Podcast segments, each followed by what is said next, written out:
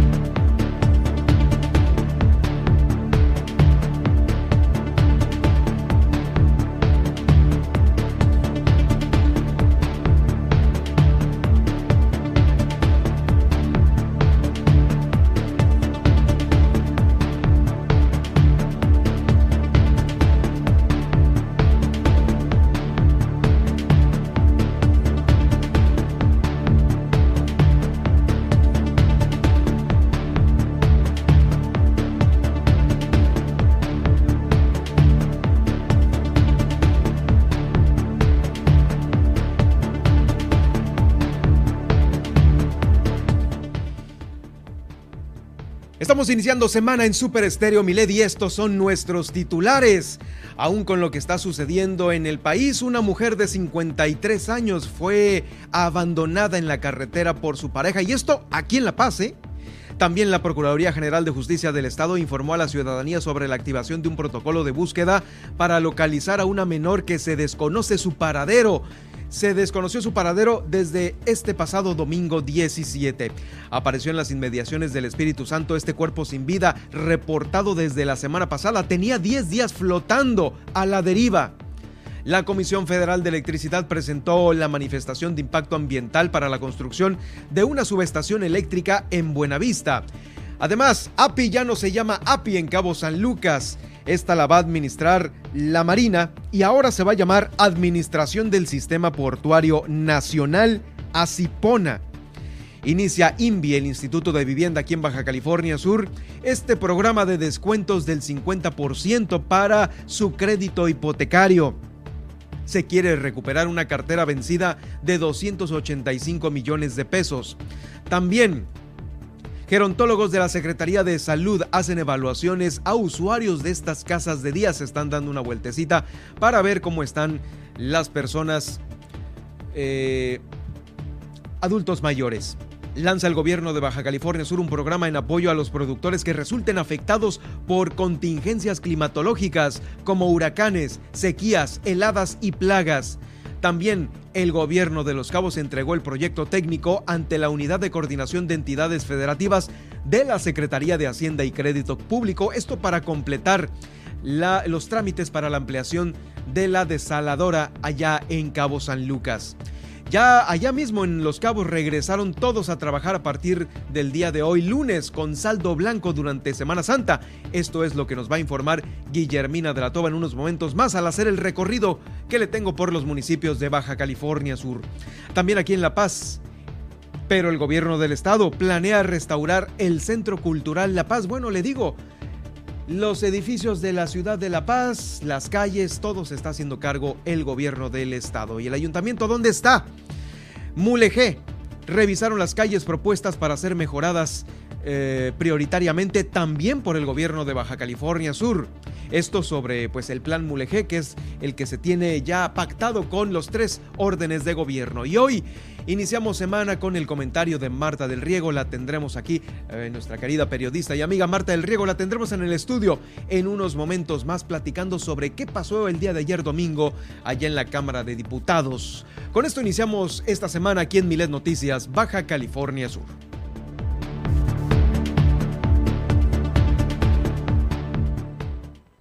Ahora, Milet Noticias Baja California Sur. La información más importante de las últimas horas. Todas las noticias. Todo el tiempo. Por el 95.1 de FM en La Paz y 91.5 FM en Los Cabos. Con la potencia radial y el respaldo informativo de Grupo Milet México. Conduce Germán Medrano.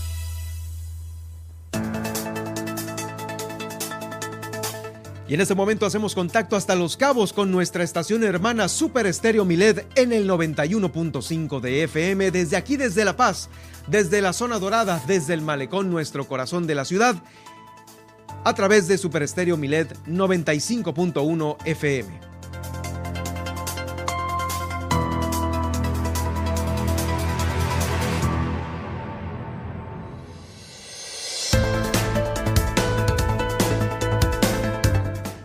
Muy buenos días. Iniciamos semana con toda la actitud aquí en Super Estéreo Miled. Gracias por estarnos sintonizando allá en Los Cabos, los cabeños que nos sintonizan en Cabo San Lucas, en San José del Cabo. Yo soy Germán Medrano y me da mucho gusto saludarlos desde la capital a través de Super Estéreo Miled. También para todos los que están aquí en la capital que todavía nos visitan. Bueno, se ve algo vacío el malecón, pero pues no por eso se han acabado las vacaciones para los estudiantes que todavía tienen una semana más eh, de vacaciones. Mientras tanto, saludo con todo el gusto del mundo a Nadia Ojeda, quien nos acompaña como todos los días aquí en el noticiero. ¿Cómo estás, Nadia, en este lunes 2.0? Así es, pues muy bien, Germán, muchísimas gracias. Un saludo para ti, para todos nuestros radioescuchas en este inicio de semana. Escuchamos que tuviste un muy buen fin de semana. ya, ya, lo platicamos en la mañana, sí, con nuestros radioescuchas. me, me recomendaron el tecito, ya me lo tomé. Ahí vamos. Ok, muy bien. Pues eh, en unos momentos más Aún con todo y con esta actitud de inicio de semana, nos vas a platicar la efemérides, este viaje que hacemos contigo todos los días al pasado, por supuesto también la tendencia que está este momento en Twitter, que es mucha. Por esto, lo que sucedió ayer en la Cámara de Diputados, que también vamos a discutir con Marta del Riego, el pronóstico para esta semana y las portadas con los titulares más importantes de los diarios de circulación nacional. Por supuesto, a partir de hoy y mañana a las 10 de la mañana lo invito para que escuchen nuestro Morning Show con Luis Roberto El Boy y con Juan Pablo Torres Don Limón en el Gallito Inglés. A partir de este momento, la línea Mireda está abierta para usted para sus denuncias y comentarios en el 612-205-7777 porque le tenemos todas las noticias todo el tiempo.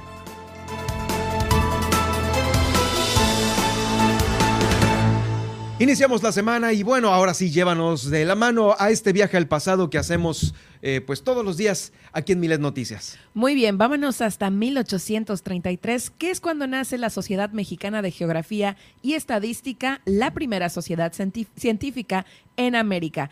Ahora vámonos a 1877 en este viaje en el tiempo, que es cuando Thomas Edison presenta su técnica de grabación sonora conocida como el fonógrafo.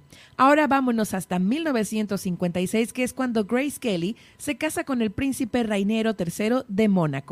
Y vamos ahora con una persona que siempre está en nuestras efemérides, pero hoy por una razón distinta, porque un día como hoy, pero de 1955, nace Albert Einstein, oh, científico alemán que es de origen judío y es padre de la bomba atómica.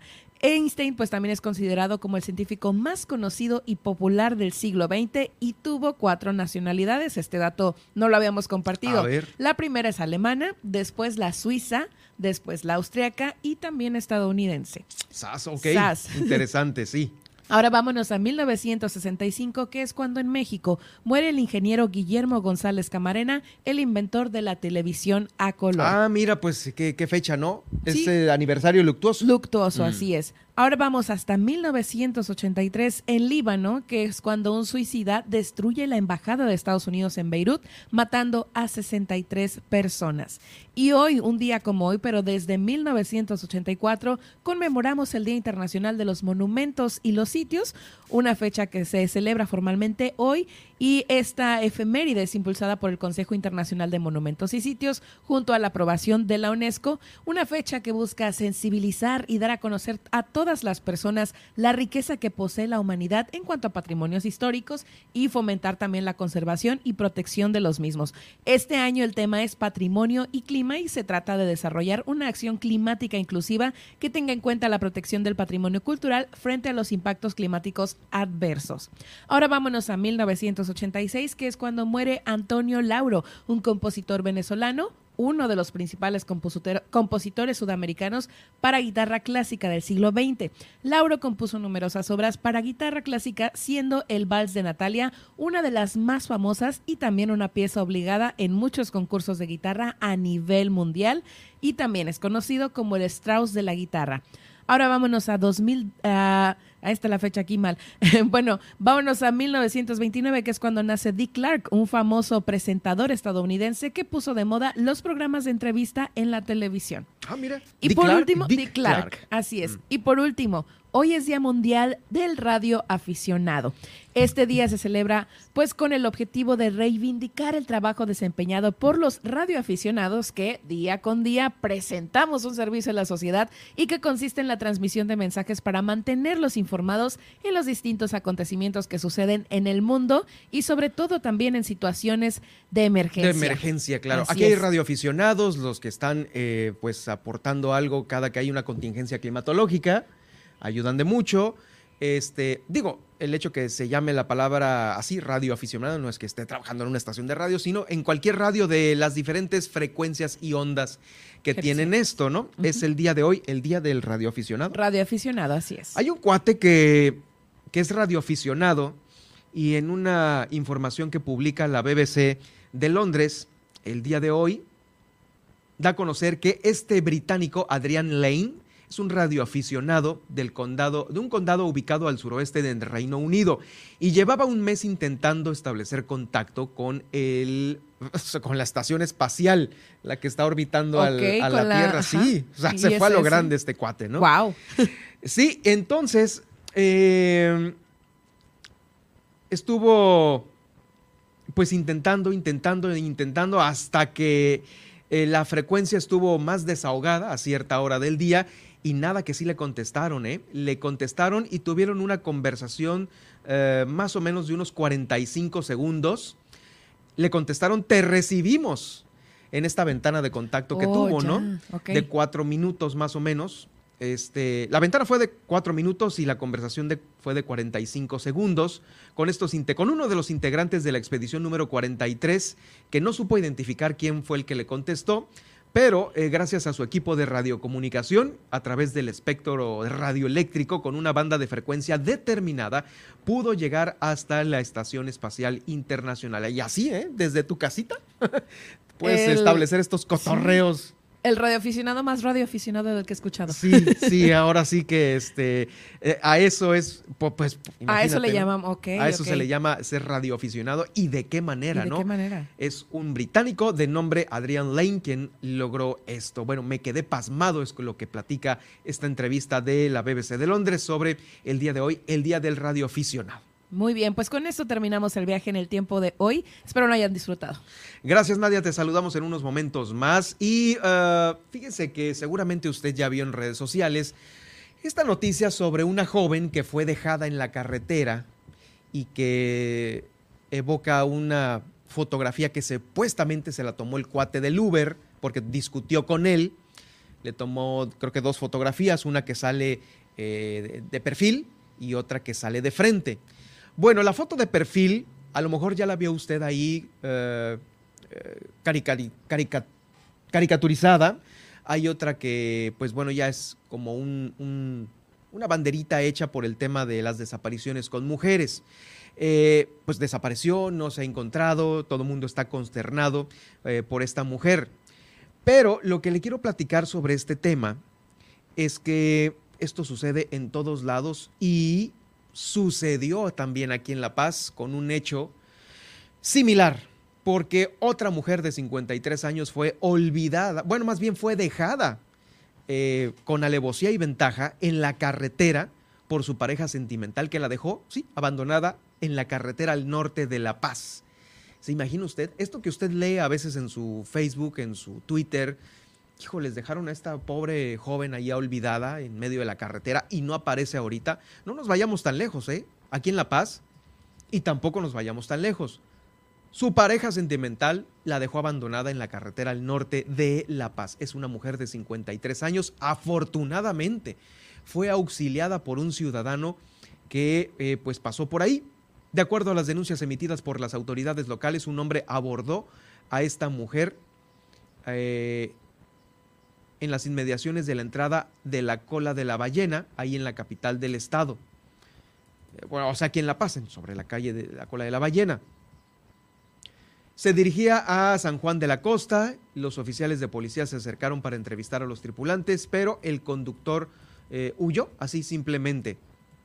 después de haberla eh, dejado. Momentos más tarde se alertó sobre esta mujer que pedía ayuda más o menos por las dunas del Mogote. Pero al llegar al sitio, pues no se encontró nada. Fue poco después cuando se dio otro reporte en el cual eh, ya otro automóvil la estaba apoyando a la altura de Walmart. La dejaron por las dunas del Mogote, rumbo al norte, y luego ya otro cuate, pues la la recogió ahí a la altura de eh, Walmart, fue quien le otorgó ayuda a esta mujer. Es Griselda Feliciana, de 53 años. Declaró que su pareja la había dejado tirada en la carretera al norte. Ella, asustada, pidió el apoyo de un ciudadano identificado como Edgar N., quien la custodió fuera de la ciudad, pues temía que eh, su pareja volviera a hacerle daño. O sea, la acompañó, pues. Las autoridades llevaron a la víctima al Centro de Justicia Penal para que se levantara una denuncia y ahí también pasó a ser revisada al Instituto Mexicano del Seguro Social para que pues se encontrara en correcto estado de salud. Sí, híjole, es terrible, ¿no? También que aquí se estén dando este tipo de situaciones por gente muy cercana a nosotros, ¿eh? muy, muy cercana, en este caso la pareja sentimental. También se dio a conocer este protocolo de búsqueda de una menor de edad de quien se desconoce su paradero desde el día de ayer, domingo 17. La Procuraduría General de Justicia del Estado informó sobre la activación del protocolo para la búsqueda de esta joven de 17 años, que fue vista por última vez durante el transcurso de la tarde de ayer en las inmediaciones de la colonia La Fuente. Eh, es delgada, con una altura de 1,65 metros y de aproximadamente 61 kilos, tez blanca, cabello castaño, lacio hasta los hombros, así como ojos de color café oscuro de tamaño mediano. Entre señas particulares se encuentra una perforación en una de sus eh, en su nariz, de la parte derecha, trae un piercing y otro más en la altura de el ombligo, también un tatuaje en la espalda baja con la leyenda Love Me de aproximadamente 4 centímetros. Portaba una mochila color hueso con letras y también de tirantes esta mochila. Así es como se puso a funcionar el protocolo ALBA con este método de búsqueda y localización de esta joven, quien es originaria de aquí de La Paz, poniendo a disposición de la ciudadanía, por si la ven por ahí, el 911 y el 089. Son estos dos sucesos, hechos eh, que se están reportando ya el día de hoy. También le comenté desde la semana pasada sobre esta persona que se había visto flotando, un capitán de, un, de una lancha, de un yate, vio flotando un cuerpo, llegó aquí a tierra firme, lo, lo reportó, pero de, a partir de ahí, pues sí lo habían estado buscando otras embarcaciones eh, y no había sido avistado hasta el día de hoy a las 11 de la mañana.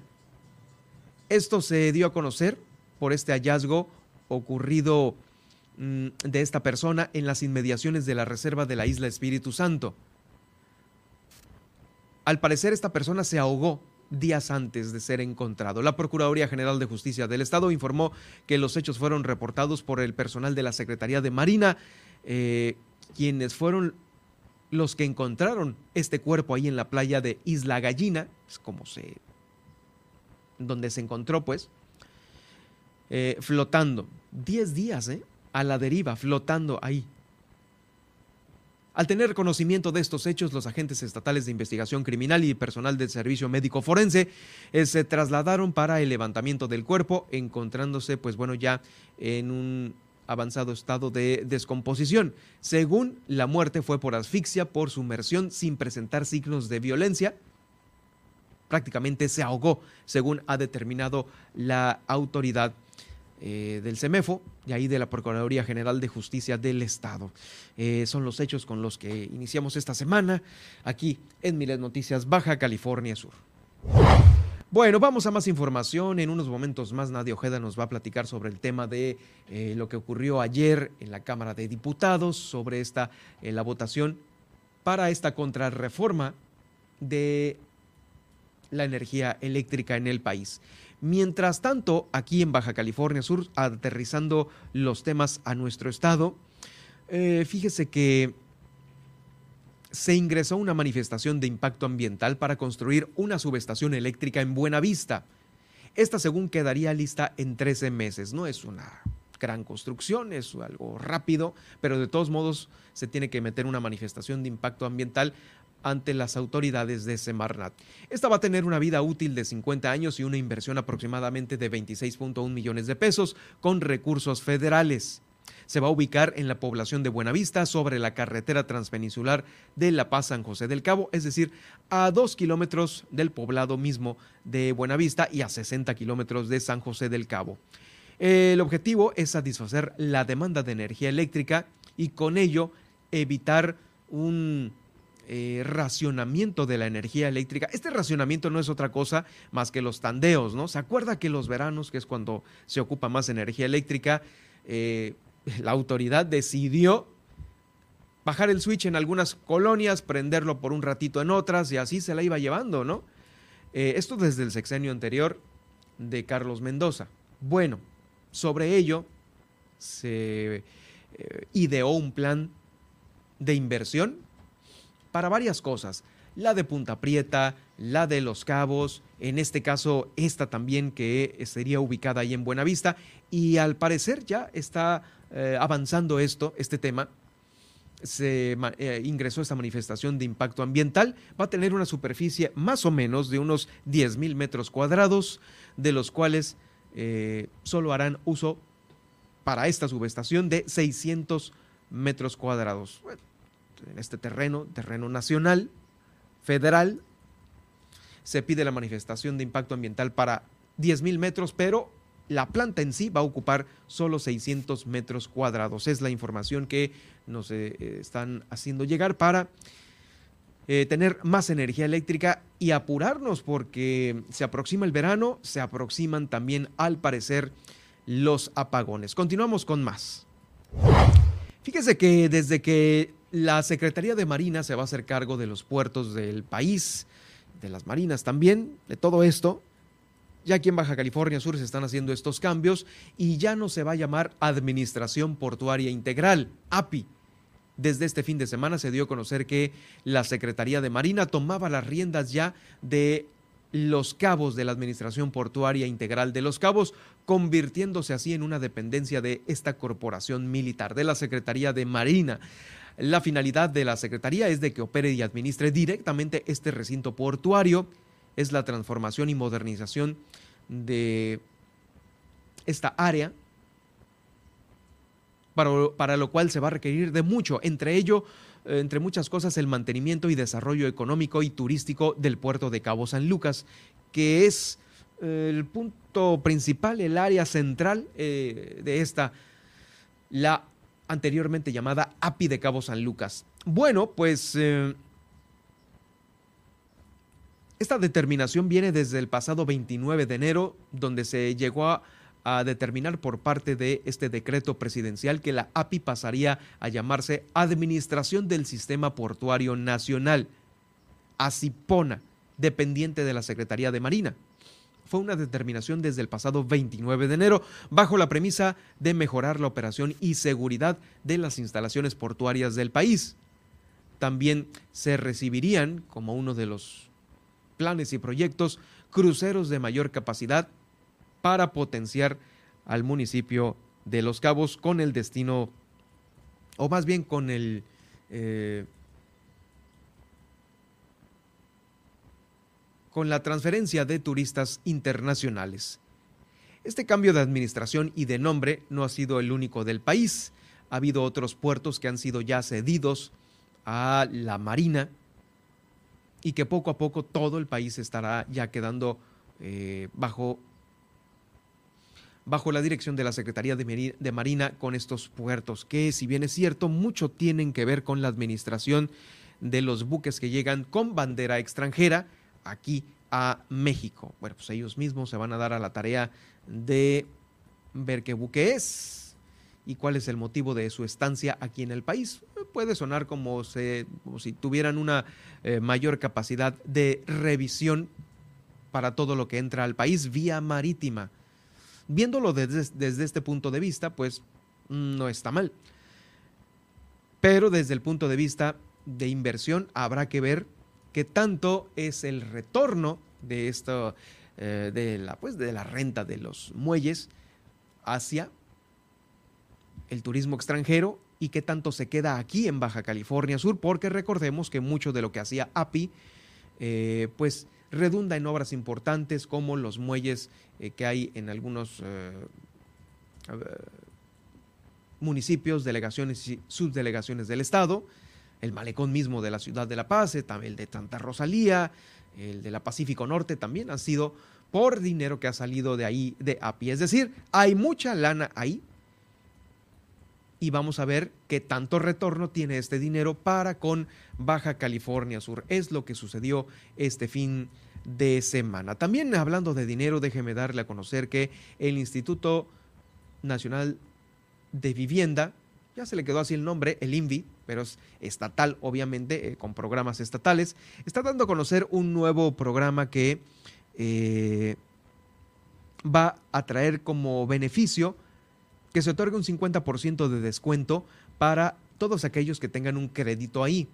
Será a partir del día de hoy y hasta el próximo 18 de mayo, un mes después, en que el Instituto de la Vivienda de Baja California Sur tenga un descuento del 50% para ponerse, eh, para pues ponerse al día, si es que usted debe todavía su crédito y pueda recuperar el instituto esta cartera vencida. Esto lo dio a conocer Fernanda Villarreal González, quien es la directora del INVI. Este programa, recién aprobado, dirigido a todos aquellos acreditados que no estén al corriente de sus compromisos, tiene la intención de recuperar esta cartera vencida, ¿eh? que va en 285 millones de pesos. Póngase las pilas porque si usted debe 10 mil, 50 mil, únicamente le van a cobrar la mitad y va a poder usted tener ya las escrituras de su casa porque la otra mitad la va a poner el INVI precisamente para que le liberen ya las escrituras de su casa. Este programa se llama Peso a Peso, es la regularización de las viviendas aquí en Baja California Sur por parte de ellos, del INVI, y puede pasar a las oficinas de esta dependencia, están ahí frente a, sobre la calle Allende, frente a la Secretaría de Finanzas, donde puede usted preguntar sobre este programa de descuento del 50%, peso a peso es como se llama. Va a tener chance usted de aquí al 18 de mayo. Tiene tiempo pues para ver si le... Pues que esto también es, puede ser un arma de doble filo porque puede eh, tapar un hueco abriendo otro, ¿no? Por parte de eh, quien le llegase a prestar. Y aguas, porque si usted le pide dinero a aquellos que prestan así como y son, ¿cómo les dicen a esos? Los... Prestado, um, no. tienen un nombre especial la gente que presta dinero y que cobra unos intereses por los cielos. Entonces, aguas, porque ahí sí se le puede convertir en una bola de nieve su deuda. Entonces, pues más vale que se acerque al INVI para que pues le puedan reestructurar esto o de alguna manera llegar a un arreglo para que no salga desplumado con otras entidades que le pueden prestar también el dinero para tener ya las escrituras de su casa. Pero es un buen descuento, ¿eh? Yo creo que ninguna entidad financiera que tenga que ver con el tema inmobiliario eh, le van a dar el 50% de lo que debe. Entonces, es buena oportunidad. Ya platicaremos con Fernanda Villarreal, la vamos a invitar aquí al estudio para que nos explique, eh, que le explique a usted cuál es el mecanismo, qué es lo que tiene que eh, llevar, los requisitos y así poder tener las escrituras. Vamos a una pausa.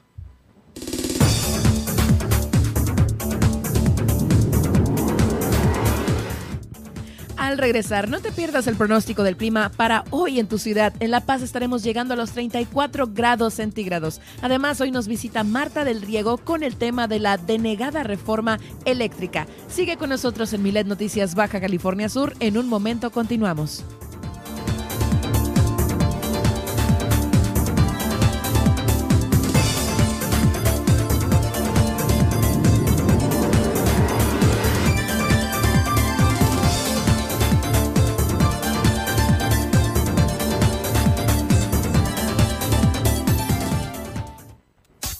Estas son las noticias de Baja California Sur en Milet Noticias. En un momento regresamos.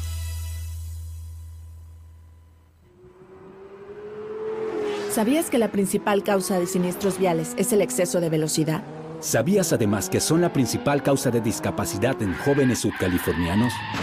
No te conviertas en una estadística más. Maneja con precaución y no te pases del límite de velocidad. Gobierno del Estado de Baja California Sur. López Obrador prometió bajar la gasolina. Va a bajar el precio de la gasolina y de todos los combustibles. La aumentó y no cumplió su promesa. No hice el compromiso de bajarla. Morena le apuesta a las energías sucias que le están saliendo caro a todos los mexicanos. Desde el inicio del gobierno de López Obrador, Baker Hughes ha triplicado sus ganancias con Pemex. Tú ya sabes quién se beneficia de todos esos contratos. Es hora de cambiar y recuperar el tiempo perdido. PAN, unidos por un México mejor. Estás escuchando Milet Noticias Baja California Sur. Desde La Paz por el 95.1 FM y Los Cabos por el 91.5 FM. Raticida, gasolina, ácido sulfúrico, amoníaco, acetona.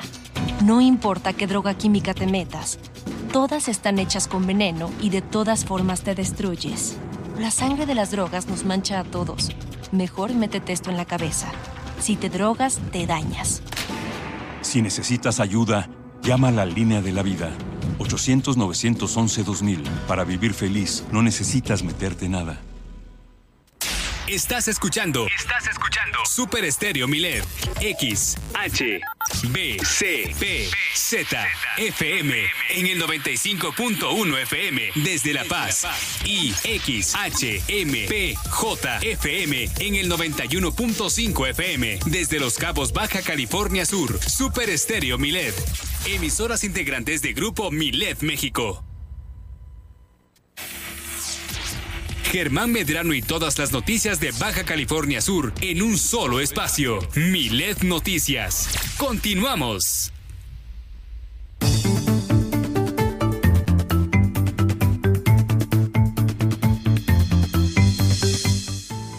Iniciamos semana y por supuesto también el pronóstico del clima con Nadia Ojeda, quien a continuación le tiene los datos exactos para este inicio de semana.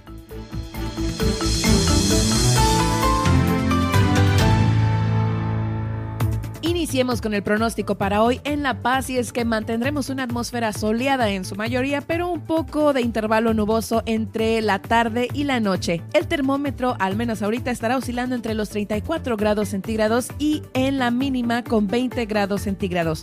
Por otro lado, en Los Cabos se pronostica que la temperatura máxima sea de 29 grados centígrados y la mínima de 21 grados centígrados con vientos provenientes de diferentes direcciones de hasta 30 kilómetros por hora. Aquí se mantendrán condiciones de cielo despejado durante todo el día y la noche. Ahora vámonos a, al panorama nacional y es que este domingo se registró granizo del tamaño de las pelotas de golf. No, ¿en Esto dónde? en Cadereyta, Pesquería y Juárez. También este, pues esta semana entrará ya vigilancia desde Coahuila hasta Chiapas y Zacatecas a Oaxaca, incluyendo el Valle de México. Esto por lluvia, por granizo, viento y tornados. Hoy también incrementarán las precipitaciones. Habrá lluvias y tormentas en Coahuila, Nuevo León, Tamaulipas, Zacatecas, San Luis Potosí, Guanajuato, Querétaro, Hidalgo, Estado de México, Ciudad de México y Puebla. También con fuertes granizadas y viento de hasta 50 kilómetros por hora. El ambiente estará caluroso de 26 a 36 grados, más altas en los estados costeros. Ahora vámonos a la conectividad aeroportuaria nacional y es que en Ciudad de, Mesi- de México hoy se pronostica nublado con ambiente cálido de probabilidad de lluvia en esta ciudad y clima. eh, la temperatura máxima estará de 26 grados centígrados a 28 grados centígrados y la mínima de 14 a 16 grados centígrados. Ahora vamos con Monterrey y es que hoy se presentará una temperatura de 31 grados centígrados a la máxima con una mínima de 21 grados centígrados acompañado de un cielo mayormente nublado, un ambiente muy cálido y probabilidad de lluvia del 70%. Por último, en, el- en los puntos nacionales, en Guadalajara se presentará un cielo despejado durante el día e intervalos nubosos durante la noche, con 37 grados centígrados a la máxima y 17 grados centígrados en la temperatura mínima. Ahora vamos con los principales puntos de conectividad en Estados Unidos y es que en Nueva York y, los, y Chicago permanece el frío. En Nueva York estaremos a 11 grados centígrados en la máxima y a un grado centígrado en la mínima con cielos cubiertos. Se espera lluvia moderada el resto del día. En Chicago, como les comento, la temperatura máxima será de 7 grados centígrados y la mínima de 0 grados centígrados. Hoy se estará presentando un poco de aguanieve y rachas de viento de hasta 55 kilómetros por hora. Pero ahora vámonos a los soleados Ángeles y es que acá la máxima será de 25 grados centígrados y la mínima de 9 grados centígrados con cielos nubosos durante el día. Hasta aquí el reporte del clima, tomen sus precauciones y pues a disfrutar o más bien cuidarnos de este calorcito que ya nos empieza a acompañar. Sí, ahora sí, ahora sí ya se sintió desde temprana hora. Sí. Un cambiecillo de temperaturas. Pero bueno, gracias Nadia, nos vamos a seguir saludando todavía porque hay mucha información que nos tienes en el transcurso del el Noti del día de hoy. Mientras tanto, ya anda por aquí en el estudio Marta del Riego. Vamos con ella.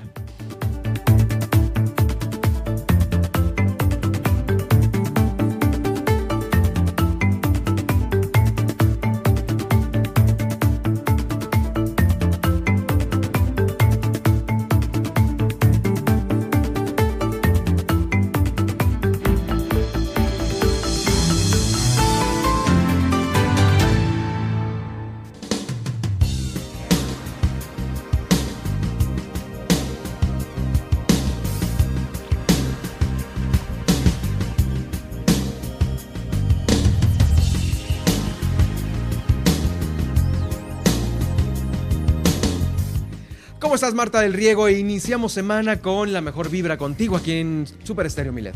Hola, mi querido Germán, ¿cómo estás? Nadie, un gusto estar con ustedes. Gracias. Oye, pues eh, fin de semana movidito, el día de ayer muy movido allá en la Cámara de Diputados y traemos este comentarios porque ha habido eh, actitudes sin precedentes, ¿no? Sí, han habido situaciones que pues no, no se habían visto en, ya en sí misma la reforma a, la, a la a la reforma, digamos, constitucional en materia de energía, pues ya, ¿no? Ya sentaba un... Ya había pasado, sí. Ya, exacto. Pero sí, eh, hubieron varias situaciones que sí marcaron un, un, precedente. Sí, lo que, lo que estábamos platicando hace un momento es el tema de la asistencia. Todos fueron. Mira, yo te lo traigo así como en 10 puntos, algo para como desglosado, 10, 10 datos que se que dieron, se dieron mucha, tuvieron relevancia, digamos, en las coberturas que se dieron sobre lo que pasó el día de ayer en San Lázaro, en este debate entre los diputados en la Cámara Baja acerca de la reforma energética. Y sí, de, de 500 diputados, pues asistieron 498, algo insólito, algo exactamente. Uno de los que no asistió, se dice, presuntamente fue porque eh, se fue a un concierto de un artista en el exterior. no, pues no, dicen qué diputado ni tampoco qué artista. Va a salir el nombre, que haya, que haya valido la pena. Va a salir el nombre y la bancada. Exactamente. Y bueno, pues dentro de esta participación de 498 diputados, 223 estuvieron en contra de la reforma, mientras que 275 estuvieron a favor. Sin embargo, por ser una reforma constitucional, pues se necesitaban las dos terceras partes de aprobación, con lo cual pues no se llegó. Fueron muchos en contra. 223 en contra y 275 a favor. Ah, ok. Y en pues eso, no, no, dio las dos terceras. No dieron las dos terceras partes, hicieron falta alrededor de 56 votos y pues aquí empiezan ya los empiezan a las culpas, ¿no? Porque muchos atribuyen que, bueno, eh, recordemos que el año pasado pues hubo hubo elecciones también en cuanto a diputados y pues se perdieron 56 curules que el día de hoy pues estarían eh, exactamente que el, no 50 perdón que eran de Morena pues que el día de hoy los extrañaron como nunca como nunca los pues ni modo ahí les falló. Esa es la democracia. Y pues muchos dicen y atribuyen pues esta esta situación pues obviamente a la gestión de, de Mario Delgado, quien es el presidente de este partido, y en cuanto a estos eh, aparentemente impresentables candidatos que, que desafortunadamente pues no le permitieron a Morena conservar su mayoría y con la cual hubieran asegurado pues la... la, Esta contrarreforma del presidente. Exactamente. Que otro dato también interesante, que es la primera vez, que no vamos a hablar todos, es la primera vez que se rechaza una iniciativa de un presidente en el Congreso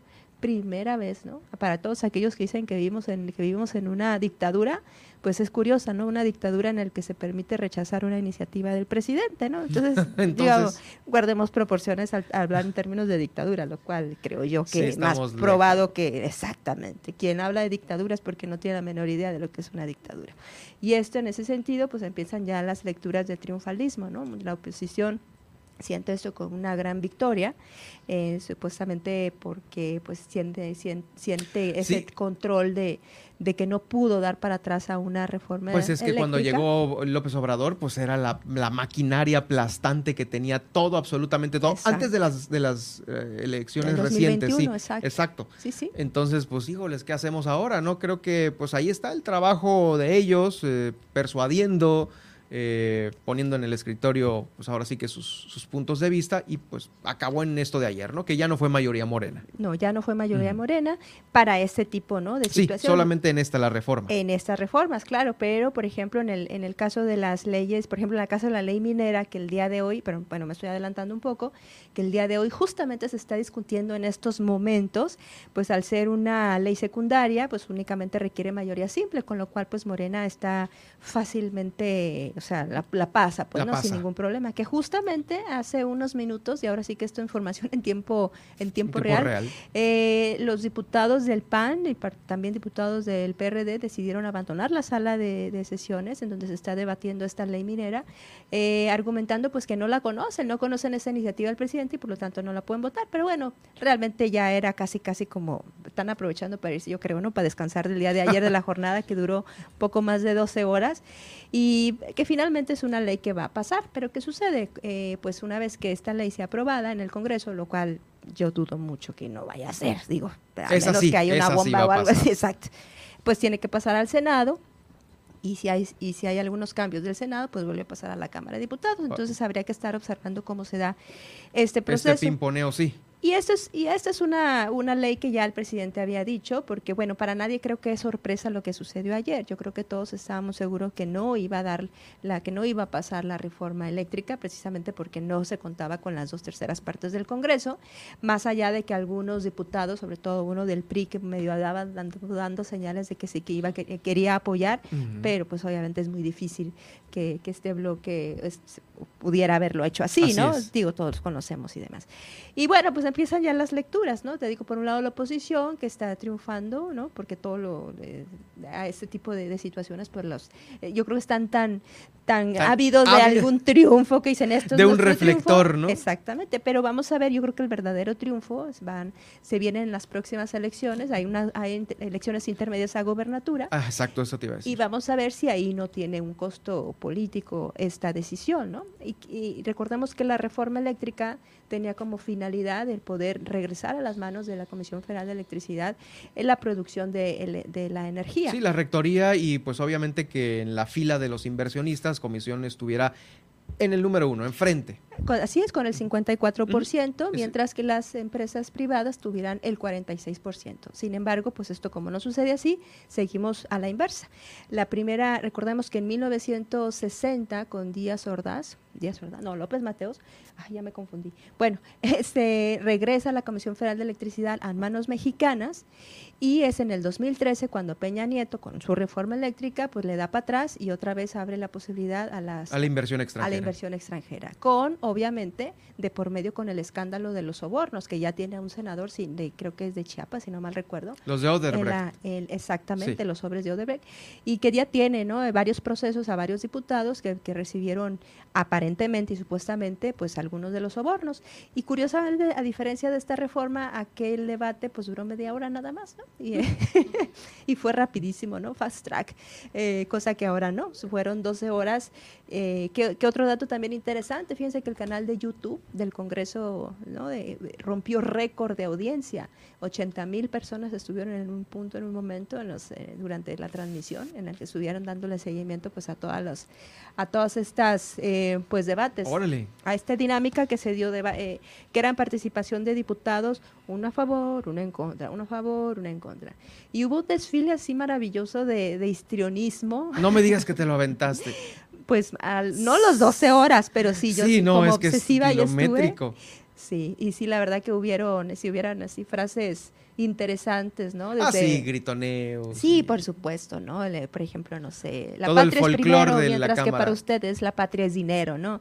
Y otro, otro también que de los que llamaron la atención, un eh, también diputado del PAN, que no recuerdo su nombre, también muy histriónico, muy vehemente, hablando de hermanos y hermanas. Uh. No faltó el conciliador, no faltó quien pusieran las palabras, ¿no? De Lázaro Cárdenas también, o de, o de López Mateos en eh, los audios, ¿no? Hablando acerca de, pues, de este mensaje también nacionalista, ¿no? Acerca de, de, conservar la energía para nosotros y no los traidores. En fin, fue, fue un... Yo creo que la palabra traición fue de las más pronunciadas, ¿no? En, esta, eh, en este debate de la reforma energética, ¿no? La traición. Así es. Ahora, ¿qué, qué va a pasar? El, eh, una de las cuestiones es que si bien la reforma energética no, no, no da, hay que recordar que ya una de la ley energética sí fue aprobada por la, ¿no? la Suprema Corte y en ese sentido, pues de todas maneras la Comisión Federal de Electricidad eh, con, a través de su despacho, el despacho, pues se le dan,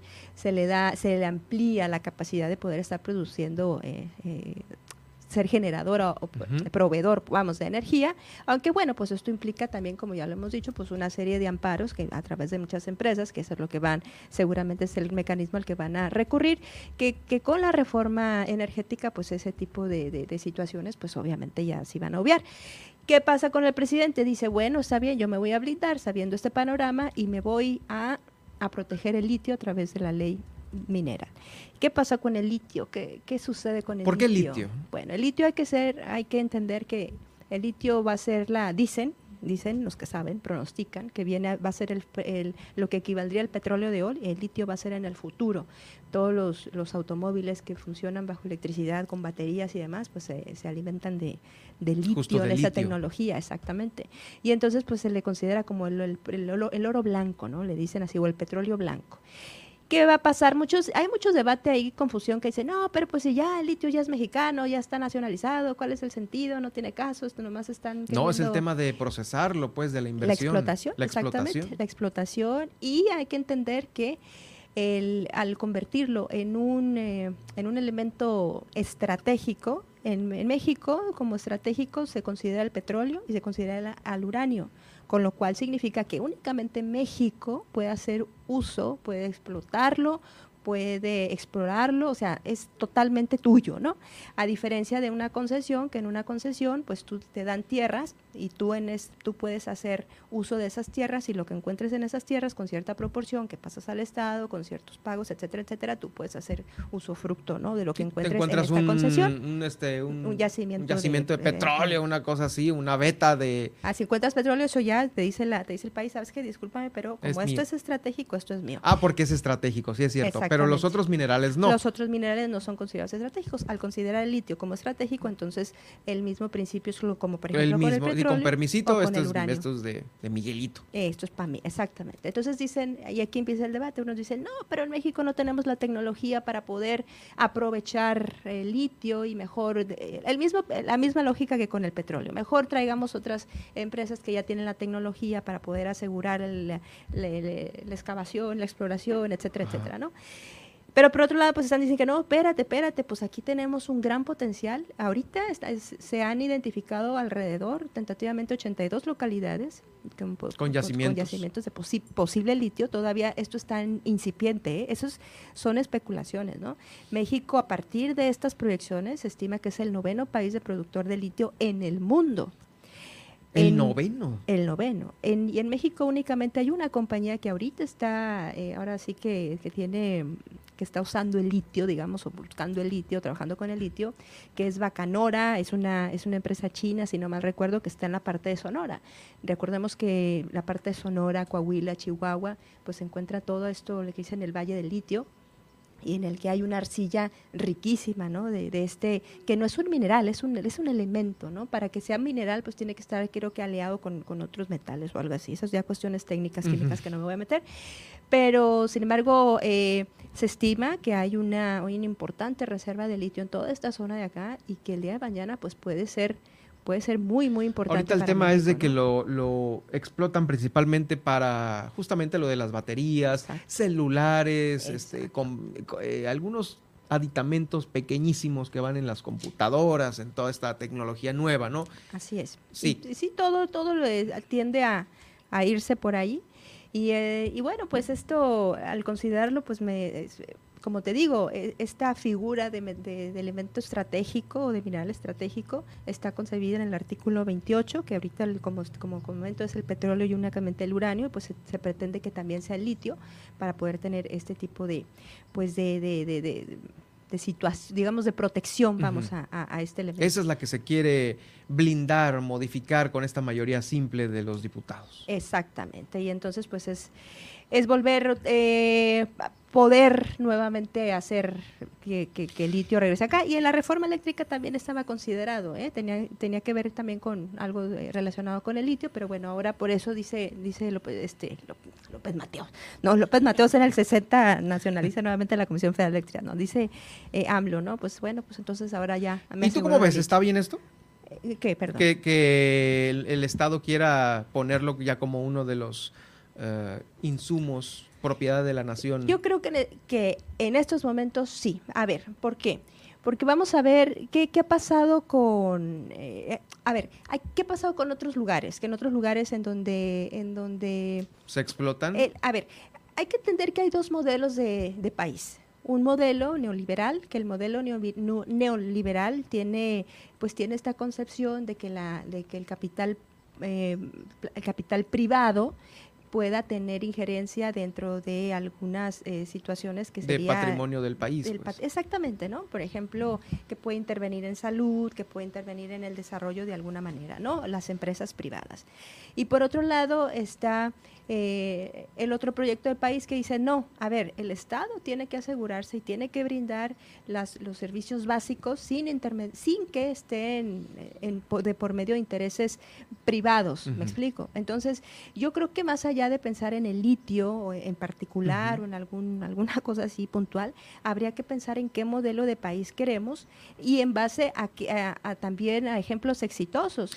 Híjole, Marta, con tanta diversidad de partidos políticos que están ahora sí que saliendo a la luz pública y, ahora nuevo y otro nuevo y otra propuesta, este, la alternancia de poder, pues quién sabe qué, qué clase de país queremos la mayoría, ¿no? Entre, entre tanta diversidad. Claro.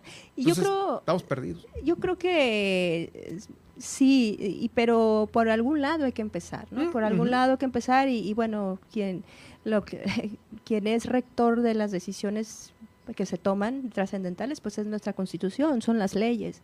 Y pues en ese sentido hay que, que empezar. Creo yo que sí es, es eh, hay que, digamos, fortalecer al Estado, pero pero al fortalecer el Estado me refiero también a depurarlo de hábitos de corrupción y de muchos otros muchas situaciones. Pero cuando uno dice fortalecer el Estado, inmediatamente piensa en, ¡ay, Cuba, Venezuela, no, eres de izquierda! Tranquilos, porque mejor pensemos, no sé, en Noruega, en Finlandia, en otros modelos que han sido más exitosos y que tiene que ver mucho precisamente con la presencia fuerte de, un Estado. Con la rectoría del Estado en ciertos en, temas medulares sí, porque no lo podemos dejar a la especulación. Ve lo que está pasando en España, ve lo que pasó en Texas, el, cuando es la empresa privada. a la que se tiene la rectoría de la energía, ¿no? Exactamente. Entonces, y fíjate, aquí es interesante porque el propio PRI cosa que se me hizo un buen punto, proponía la, la, oposición ¿no? a la reforma eléctrica, bueno, la oposición a ¿no? no, es que ahorita ya sí están sacando lo mejor de sí, ¿no? Porque pues están en el hoyo, pues. Ponían de condición 12 puntos para poder aprobar la, la, ¿no? la, la reforma energética. Y uno de los puntos era considerar la, energía o la producción de la energía como un, derecho humano fundamental, ¿no? Porque gracias a la producción de la energía, pues puedes tener hospitales funcionando, puedes tener, eh, no sé, este, en fin. Y ese, es un buen, ese es un buen punto que inclusive se, se, se planteó en el dictamen, se añadió en el dictamen y demás, pero a pesar de haber cumplido con con los 12 puntos que la oposición pedía para la reforma energética, pues a pesar de eso dijeron no, no va y no va.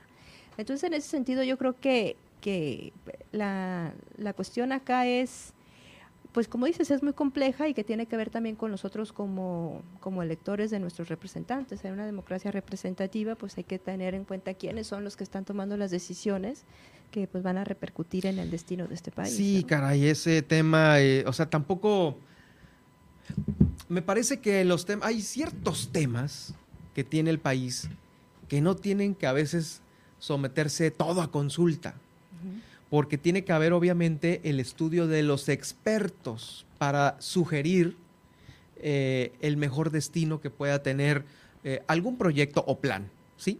No todo va a la consulta, porque imagínate, a lo mejor un proyecto, bueno, híjoles, yo quiero poner el de ejemplo el, aeropuerto internacional, el, que iba a estar en Texcoco, que iba a ser un hub, uno de los eh, más grandes de América Latina, porque aparte de pasajeros y tránsito este, de turismo, iba a haber también el tránsito de cargas e iba a ser aquí un punto de, de, de trasiego de carga entre varios países, ¿no? Entonces eso ya no se hizo. Sí, pero también, eh, eso estoy de acuerdo, ¿no? Pero también hay que ver cuál es el costo, porque finalmente son proyectos, a ver, vamos a suponer que, mira, te, voy a poner acá en tu patio una super fuente maravillosa con la última tecnología de punta que vas a hacer la envidia de la colonia, pero no te estoy diciendo cuánto te va a costar el agua no te estoy diciendo que donde voy a hacer la fuente, tú ya no vas a poder construir nada más durante quién sabe cuántos años. No te estoy diciendo que en tu patio ya no van a crecer las plantas y la huerta que querías hacer. Me explico. Entonces, esa es la cuestión de que, de que a veces a los mexicanos, como no estamos muy metidos en la política, a mí lo que me gusta de esta polarización es que nos obligan los mexicanos a leer, a informarnos, a ver qué está pasando, exactamente. Entonces ya no nos vienen y nos venden espejitos, porque nos venden los espejitos muy caros. Ahora, yo no digo que el, que el, que el aeropuerto de Texcoco hubiera sido lo mejor, tampoco digo que hubiera sido lo peor. Lo que me refiero es que gracias a ese debate nos obliga a nosotros a ser mejores ciudadanos, a informarnos y ver qué hay detrás, porque ya los políticos ya no podemos creer en, sus palabras y ahora tenemos muchísimas fuentes de información, no hay excusa para no estar informados y para poder debatir. Y la realidad no es tan compleja como bueno o malo. Exactamente. Hay muchos matices. Y tienes que, ajá, sopesar todos esos matices con con no nada más irte con el primero que te lo explica, ¿no? Exacto, eh, exacto. no, pues es que eh, el aeropuerto es bueno. No, los cruceros son buenos o son malos o el aeropuerto es nada malo. Híjoles, pero te vas con una sola opinión y ese es el error de lo creo que ya yo la mayoría de irnos como borregos viendo nada más a una sola opinión y no hay una diversidad como para abrir, oye, pues eh, escuchemos esta otra que es por parte de los de los científicos, ah, de los constructores. Exacto. muchas este, versiones. Las, las, sí, La realidad se, se, constituye de muchas versiones y muchas perspectivas y, muy, muchas, muchos datos ¿no? que confluyen en una sola realidad. Es, y, es, y no podemos hacer el reduccionismo de estuvo bien, estuvo mal. no, sino a ver, esta ruta tiene estas, tiene estas eh, salvedades o tiene estas implicaciones y esta otra tiene otras implicaciones. Sí, simplemente ahorita lo de lo que pasó ayer en la, en la Cámara, eh, pues bueno, sabemos y a lo mejor la mayoría que va caminando por ahí por la banqueta, y sí, ahorita están votando que sí, que no, pero ¿por qué? ¿Es un tema meramente político de yo tengo el poder y la rectoría o en realidad eh, va a repercutir, en, mi casa, en mi casa, exacto. Sí, me va a convenir que, que, la iniciativa privada llegue a generar luz. En el ambiente, en el ambiente también, o sea, porque también... En el medio ambiente, ajá, este, ponemos otra chimenea o yo ya voy a poder comprar paneles en, Walmart o en Chedraui para ponerlos arriba del techo de mi casa. Por Así, eso es lo aterrizado ya al día de hoy, a, a, ti que me estás escuchando en tu Uber ahorita en tu casa, eso o pones paneles o te aguantas con otra chimenea que esté contaminando. Exacto. Sí, y además. Pero hay mucho interés en, en, decidir cualquiera, cuál, de las dos. Sí, por supuesto, porque obviamente es, es, cuando las empresas privadas están metidas ahí, cuando los intereses políticos están metidos ahí. Ese es el punto. Pues ese es el punto. Y a nosotros pues nos toca nos toca estar muy alertas para que para entender que la realidad no se puede y dárselo masticado a nuestros radioescuchas y televidentes no oigan saben qué fíjense que hay esta esta opción aquí de una bancada o de un sector o de una asociación. Me parece que tenemos la responsabilidad de dar todo más digerido para que se entienda no sí y además acá y haciendo una autocrítica a los medios de comunicación la verdad es que se ha perdido ya el sentido de informar con el sentido de opinar Desafortunadamente escuchamos muchísimas opiniones que son muy sesgadas y poco, pocos hechos, ¿no? Porque, nosotros. porque eliges perfiles chafísimas. Sí, poco. Un perfil chafa te va a dar una opinión chafa. Sí, pero una opinión informada, ¿quién te la va a dar? Pues un cuate que de perdida terminó la prepa, la universidad o que tiene una maestría. Ese es el perfil bueno para dar una opinión este, seria, ¿no? Tú, sabes, ¿no? O sea, sí, por supuesto. Y buscar alternativas de información, ¿no? Con medios independientes, en fin. O con ustedes. con nosotros, Marta, hombre. Marta del Riego, gracias por acompañarnos a iniciar la semana este, con, con estos temas que te tendremos seguramente con otro igual de importante la semana que entra. ¿Dónde te escribimos? ¿Dónde te escuchamos? Mis redes sociales, Marta del Riego, Twitter o Facebook y prontamente en Instagram. Súper, excelente, gracias. Vamos al corte. Estas son las noticias de Baja California Sur en Milet Noticias. En un momento regresamos. ¿Hay desabasto de agua en tu colonia? ¿Tienes problemas con el transporte público? Cual sea el problema en tu comunidad, no lo pienses más y realiza ya tu denuncia ciudadana a la línea Milet de WhatsApp 612-205-7777. Fácil, para que no la olvides. 612-205-7777. Milet Noticias, Baja California Sur.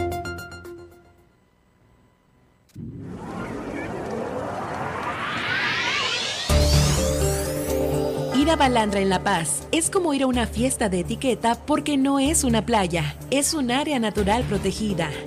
Para esta Semana Santa 2022, en Playa Balandra se controlará el acceso y estará organizado en tres bloques de 400 personas por cada uno. El primero será de 8 a 11 de la mañana. El segundo de 12 del mediodía a 3 de la tarde y para el tercero de 4 de la tarde a 7 de la noche. Ya dentro de Balandra tendrás que mantener limpios los manglares. Queda prohibido subirse al hongo y a las dunas. Regresa a casa con toda tu basura. Usa los baños secos con responsabilidad. No te lleves parte del ecosistema contigo. Pasea a tu mascota con correa. Utiliza los senderos autorizados. El uso de drones necesita autorización por parte de CONAM y sigue las indicaciones de las autoridades. Porque en Super Estéreo Milet queremos una mejor ciudad. Cambiemos, cuidemos y mejoremos la paz. Esta es una campaña propia de Grupo Milet en beneficio de Baja California Sur.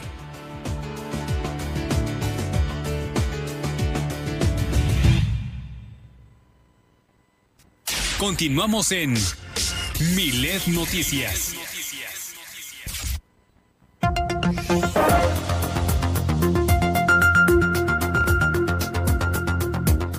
Ya se iniciamos la segunda hora de transmisión desde aquí, desde la capital del estado, para Los Cabos también, donde nos escuchan en San José del Cabo y en Cabo San Lucas.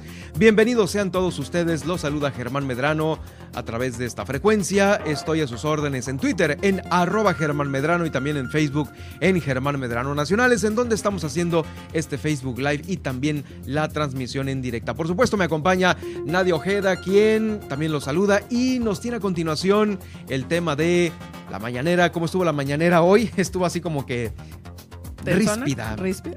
sí.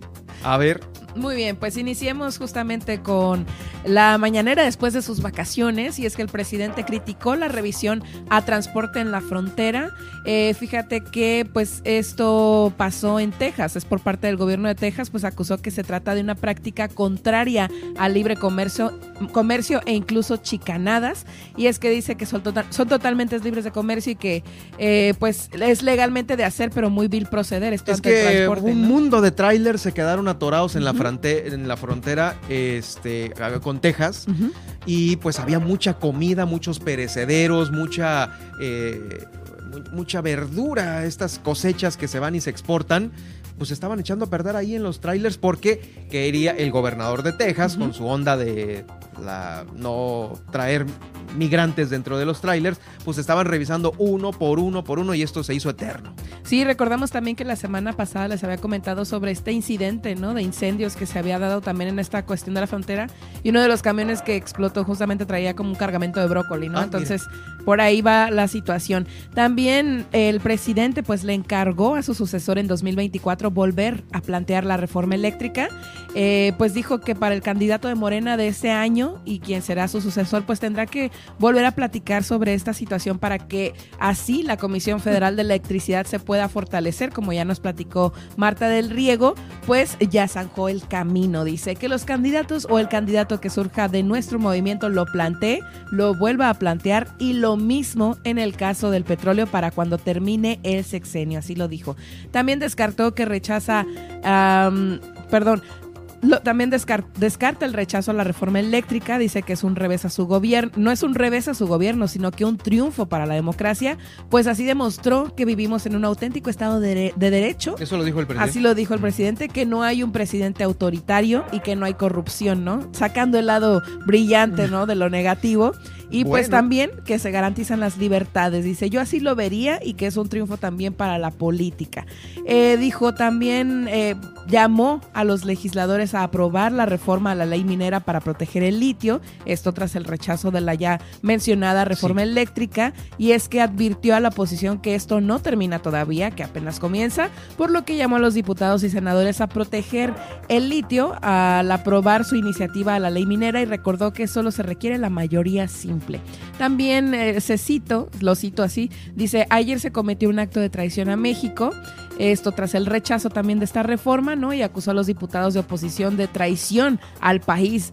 Eh, señaló que se convirtieron en flancos defensores de empresas extranjeras que se dedican a medrar y a robar. Pero aún así, pues como ya lo mencioné, no rescató el lado positivo, pero no desaprovechó la oportunidad para ahí. Para dejar su el venenito. El, venenito, exactamente. y bueno, pues en otras tendencias, la, la organización eh, ah, ONU, perdón, confirmó más de 2.000 civiles muertos ya en Ucrania, aunque se estima que la cifra real es considerablemente mayor, esto por la falta de información de algunas zonas y las demoras en la verificación de los datos. Eh, la ONU pues también dice que tiene registrado 2.072 civiles muertos hasta el día de hoy, esto por la invasión de Rusia a Ucrania y 169 menores. Además se tiene registro de al menos 2.818 heridos y también en última actualización, al momento no hay negociaciones, todo está pausado y no se ha avanzado más en cuanto a este tema de la guerra. Además, este también fue tendencia lo que ya les comenté, ¿no? La Cámara de Diputados pues está discutiendo actualmente la reforma de la ley minera. Este eh, todavía hay no hay avance ante esto, pero solo se sabe que eh, ya ha iniciado ya la está iniciado el proceso, ¿no? También en otras tendencias de otros tintes, pues Cristiano Ronaldo eh, está siendo mencionado ahorita en todos los medios porque informó el fallecimiento de uno de sus hijos recién nacidos. Su esposa daría luz, su esposa Georgina Rodríguez daría luz a este a, unos mellizos, el cual era una mujer y un niño y pues bueno se informó el lamentable fallecimiento de uno de los bebés. Además también es tendencia el hashtag traidores a la patria, eso por la iniciativa del partido de Morena y lo y lo tuiteó justamente la cuenta oficial de Morena, ¿no? Una vez más los traidores de siempre le han vuelto a dar la espalda al pueblo de México. La historia y las urnas los juzgarán. Y bueno, pues estas son las tendencias de, del inicio de semana. No, escucharon a, su a su militante número uno, pues. Exactamente. Bueno, pues ahí está el mensaje, ¿no? Ya sabes, un tanto confuso. claro, claro. Oye, pues bueno, te escuchamos en unos momentos más con las portadas. Mientras tanto, déjeme darle información que se está generando también haciendo este recorrido por los municipios de Baja California Sur. Y resulta ser que tembló el sábado. El sábado tembló en Loreto y también en Los Cabos. Eh, esto lo está dando a conocer un eh, comunicado del Servicio Sismológico Nacional. Se registraron estos movimientos desde la tarde del sábado 16 eh, fueron dos con una eh, magnitud de 4.3 grados en la escala de Richter. Se ubicaron a 94 kilómetros de Los Cabos y un tercero por la mañana de ese mismo sábado en Loreto. Esto lo reporta, como le digo, el Servicio Sismológico Nacional. Los Cabos y Loreto con sismos. Afortunadamente, pues no se reportan daños, eh, ni tampoco eh, con esta magnitud de la cual ocurrieron, no se reportó que se sintieran fuerte en las, principales localidades y poblaciones más cercanas a los epicentros. Bueno, también déjeme darle a conocer más información. La Secretaría de Turismo ha hecho entrega de 66 distintivos H. ¿Qué son estos distintivos? Bueno, pues... Eh,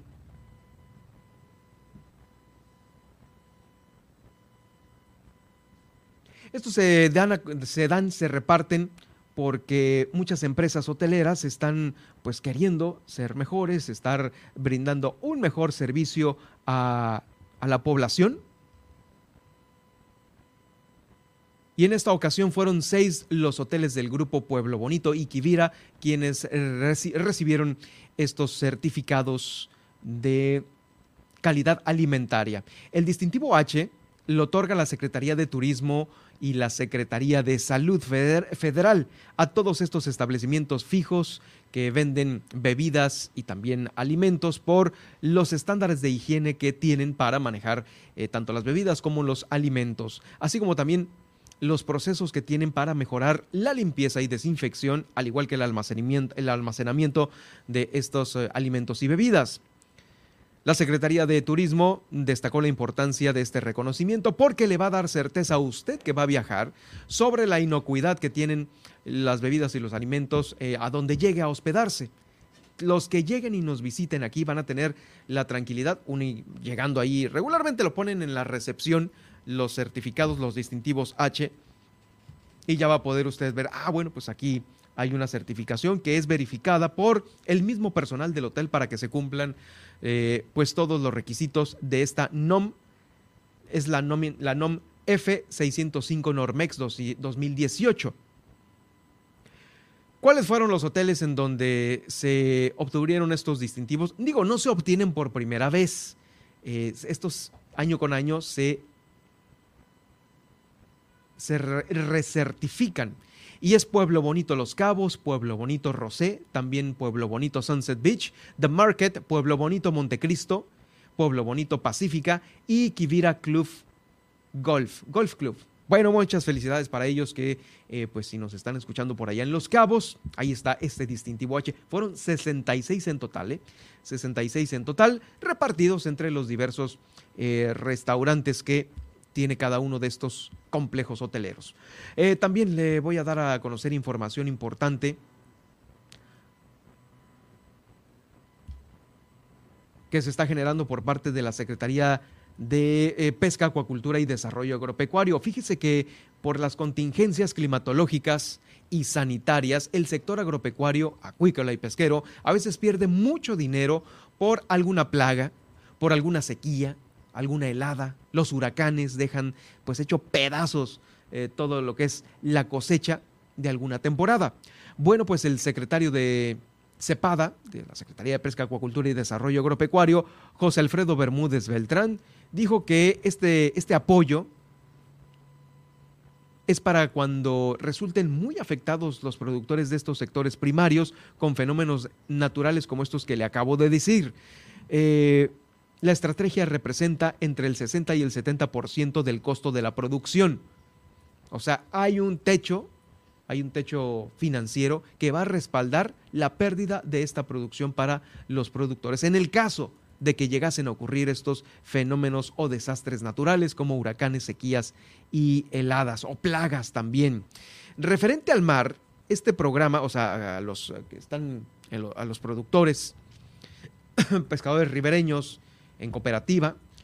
El programa de contingencias climatológicas beneficiará a las eh, granjas acuícolas a través de un financiamiento para la compra de crías y rehabilitación de la infraestructura si es que ésta llega a ser devastada por alguno de estos fenómenos o por la mortandad de algunos organismos que se encuentren eh, pues intoxicados o por la pérdida de equipamiento también. De igual manera, para las y los pescadores, eh, ribereños también estarán protegidos en caso de que requieran reparar sus embarcaciones. Así es como cada uno de estos sectores se puede acercar a la Secretaría de Pesca, Acuacultura y Desarrollo Agropecuario por esto, este monto de 3.3 millones de pesos que se tiene por las afectaciones que pueden sufrir estas unidades productivas de negocio. Y es que, pues bueno, no es de que haya un huracán o una sequía o una helada, sino simplemente por una plaga se pueden perder millones y millones de pesos en inversión. Vamos a escuchar a continuación al secretario de Pesca y Acuacultura. El programa para atender contingencias climatológicas, problemas de huracanes, problemas de enfermedades o plagas al sector primario, o también lo que tiene como efecto la sequía, que es una condición natural del estado. Cuando tiene un ciclón, nuestro estado es eh, afectado por un ciclón, las granjas acuícolas tienen efectos muy negativos porque las mareas afectan mucho todas las granjas. El programa permite reactivarlos nuevamente a la actividad, eh, dándoles financiamientos para que vuelvan a comprar la cría y puedan también volver a adquirir eh, lo que es el material y equipo y la infraestructura que está en el mar pues ahí está este, este anuncio importante. Eh, haciendo este recorrido por los municipios en Los Cabos, ahí iniciamos porque el alcalde Oscar Lex dijo que se van a invertir 400 millones de pesos para la obra pública de Los Cabos. ¿Qué es lo que se contempla? Bueno, pavimentación de calles y erradicar los problemas de salud mucho van a contribuir estas calles pavimentadas con esto. Eh, va a ser a través del impuesto del saneamiento ambiental este que se cobra eh, ahí en el municipio de Los Cabos. 400 millones de pesos va a haber reencarpetado en las calles de la delegación de Miraflores y la comunidad del Ranchito, así como también la rehabilitación de los parques de San José del Cabo y Cabo San Lucas como parte de este programa de obras, de obras públicas 2022. Tenemos alrededor de los 400 millones de pesos para destinarlo a obra pública, pero aunado a ello y confiamos plenamente que a partir de junio viene ya a aplicar el impuesto de saneamiento ambiental, que eso va a implicar entre de 8 a 10 millones de pesos mensuales. Se va a crear un fideicomiso para obra pública y, sobre todo calles que tengan que pavimentarse por la cuestión de salud más allá de la vialidad. Ya están los empresarios en el entendido de que es para el bien de todos. Finalmente ellos mismos van a participar en el fideicomiso y van a ser mayoría para determinar las obras que se habrán de realizar. Están en Hermosa, está La Ballena, está en Zacatal, por supuesto obras en Cabo San Lucas. Cangrejos, hay varias que vamos a iniciar ya con este primer eh, aprobación de presupuesto para obras en todo el municipio. Y bueno, ya iniciamos en algunas en lo que es Miraflores, Ranchito y vamos a continuar trabajando. Es más información de Los Cabos. Han entregado ya el proyecto técnico de esta, la unidad de entregaron el proyecto técnico de la planta desaladora de Los Cabos ante la unidad de coordinación con entidades federativas de la Secretaría de Hacienda y Crédito Público. Y el ingeniero Ismael Rodríguez Piña dijo que en seguimiento a la indicación del alcalde Oscar Lex, acudieron a la Ciudad de México para dar paso a estos trámites correspondientes eh, de esto, eh, uno de los proyectos más importantes y necesarios para obtener más volumen de agua allá en el municipio de Los Cabos. Esto va a aumentar a 405 litros por segundo el suministro de agua. Presidente municipal, el profesor Oscar Lex, tenemos la meta, la consigna, el, poder, la decimocuarta administración que él encabeza a través del organismo operador, eh, quien con todo mi equipo de trabajo nos permite eh, estar ya hoy prácticamente listos en la Ciudad de México con este gran proyecto en torno a la ampliación al proyecto y al sistema modular de la planta desaladora que hoy por hoy tenemos operando aquí en Cabo San Lucas. Y es a, través de un trabajo importante que ha iniciado eh, eh, el equipo aquí dentro de ONZAPAS que venga a, dar eh, el sustento de más volumen de agua para los ciudadanos, principalmente de Cabo San Lucas, como fuente eh, de abastecimiento con estos 405 litros por segundo en torno al proyecto de ampliación. Y para más información de Los Cabos, en este momento hago contacto con nuestra corresponsal Guillermina de la Toba, quien se encuentra ya en Los Cabos, porque pues ya prácticamente todas las áreas municipales han regresado a laborar este lunes. Adelante Guille con tu reporte, buenas tardes.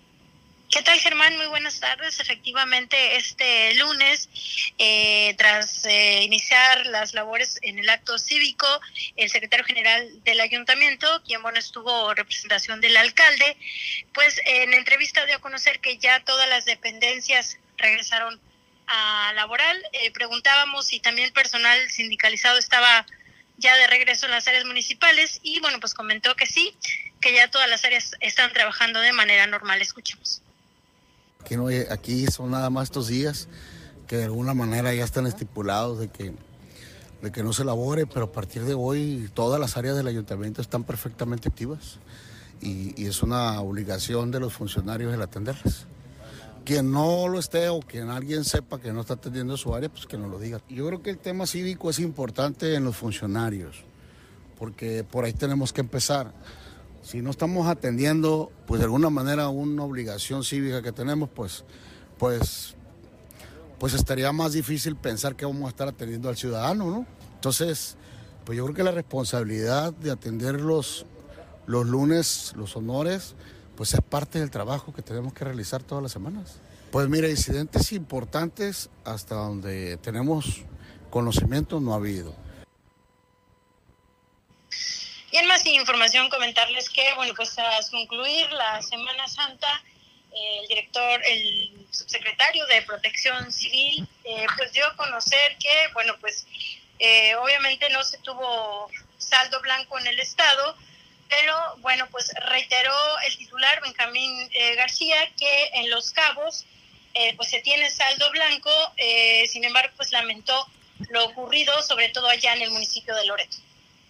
El saldo, saldo blanco se rompió desde el jueves pasado en la tarde en, la carretera de Loreto Insurgente.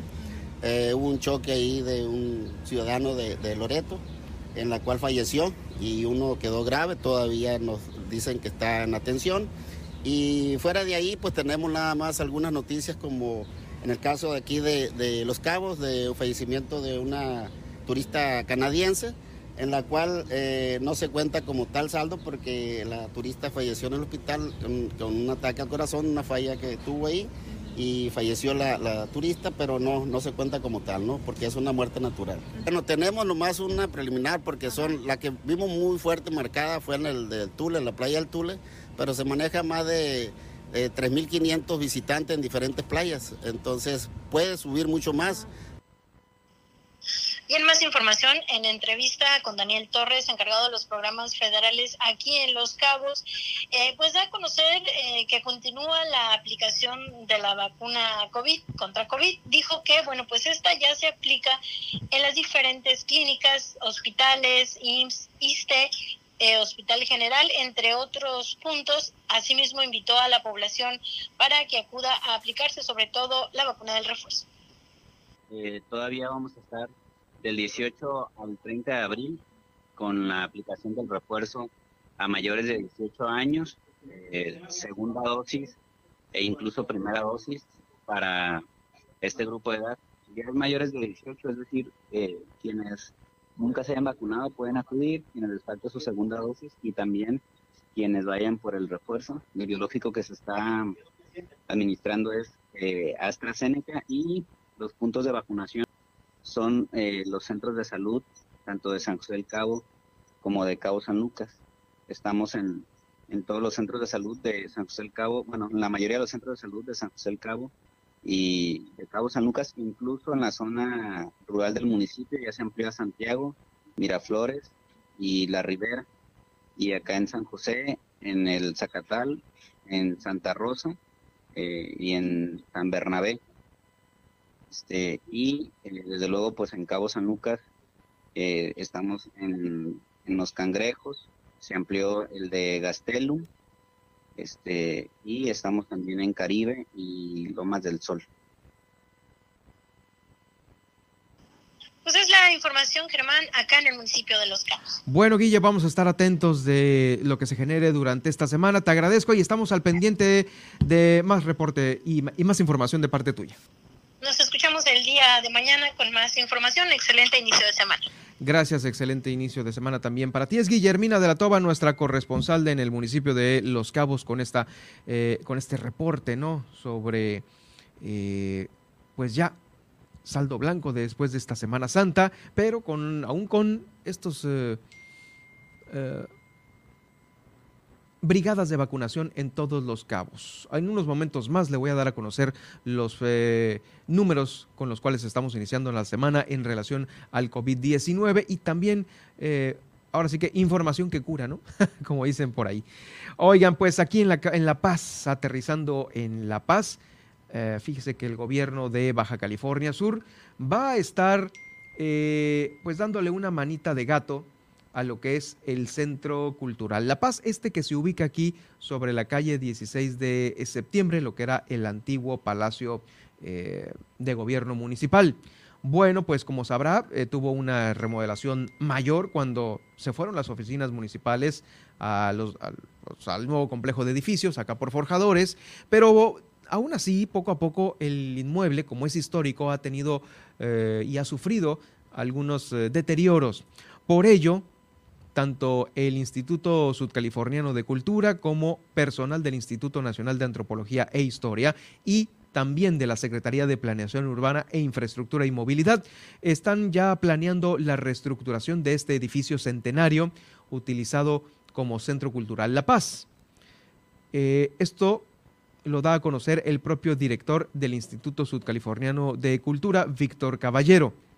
Entre los aspectos más importantes se contempla el cambio de instalación eléctrica, así como también la instalación de luminarias exteriores que eh, acentúen la belleza de este edificio, así como está la catedral. Planean poner este imponente y bonito edificio histórico que fue construido a principios de 1900 aquí en La Paz. Es una construcción pues muy padre que, eh, híjoles, cuando albergó las oficinas del ayuntamiento, pues ya sabe, ¿no? Lo hicieron pedazos la mayor parte de este edificio, pero poco a poco ha estado ya eh, teniendo pues estas rehabilitaciones y ahora se planea hacer una rehabilitación más, que bueno, una rehabilitación más para tratarlo de conservar. En fin, que le vamos a estar informando a usted poco a poco de cómo eh, pues se va avanzando esto y la cantidad de dinero que se pretende invertir en esta, la nueva rehabilitación del Centro Cultural La Paz. También dentro de las actividades que se están realizando por parte del el ayuntamiento, se quiere llegar a una meta de 200 pares de zapatos para niñas y niños entregados aquí en el municipio de La Paz. Y por ello lo invito para que eh, visite la librería Ramírez y también la nevería Thrifty porque va a haber redondeo a favor de estos pequeños eh, según ha informado la directora del Sistema Municipal para el Desarrollo Integral de la Familia aquí en el municipio, Carla Jongitud. El zapatón es como le pusieron. Y tiene como meta apoyar a esta, la niñez del municipio de La Paz, con calzado. Esto previo al próximo ciclo escolar que va a iniciar en el mes de agosto. La directora del DIF municipal ha hecho un llamado a todos para que nos sumemos en este redondeo eh, mencionando que estos establecimientos también van a hacer una donación importante e independiente para esta misma causa. La suma de estos esfuerzos entre los empresarios locales y el gobierno eh, hace posible estas acciones en beneficio de la población. Juntos lo vamos a lograr. Agradeció a las empresas Ramírez por ser parte de esta campaña, ya que con ello se contribuye al bienestar de quien más eh, pues lo necesita, ¿no? En este caso los pequeños que a, la entrada de clases pues van a ocupar calzado nuevo para el próximo ciclo escolar. Así es que si usted quiere eh, darse un gustito con una nieve o a lo mejor comprar algún libro en específico, alguna papelería, este, o bueno, tantas cosas que hay ahí en Librería Ramírez, eh, lo puede hacer y con ello va a estar usted redondeando al final de su compra eh, para esta causa. 200 pares de zapatos para niñas y niños es lo que se pretende eh, entregar aquí en el municipio de La Paz. Vamos a más información porque también eh, le tengo información de Loreto. Allá está cerrando la Semana Santa, o bueno, más bien esta primer semana de vacaciones, con 12.500 bañistas en estas playas loretanas. Ahí se estuvieron los, en las diferentes playas del municipio Hubo lesiones menores, ¿no? Incluso algunas picaduras de mantarraya, pero nada fuera de lo normal. También hubo dos accidentes en, la en las carreteras que eh, conectan con Loreto, por lo cual, pues, eh, uno fue un accidente tráfico, hubo un saldo rojo, lamentablemente, así lo informa Enrique Hernández Brandí, quien es el director de Protección Civil. Vamos a una pausa y regreso con más información.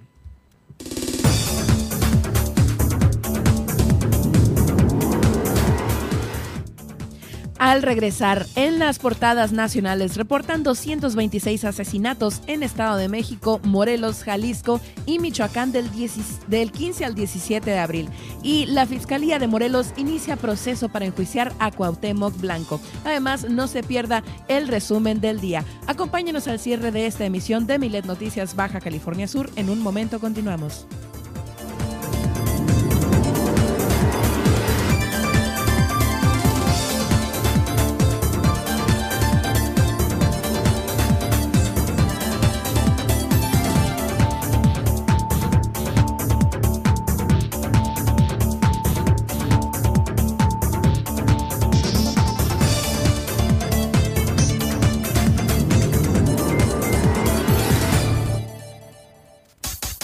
Estas son las noticias de Baja California Sur en Milet Noticias. En un momento regresamos.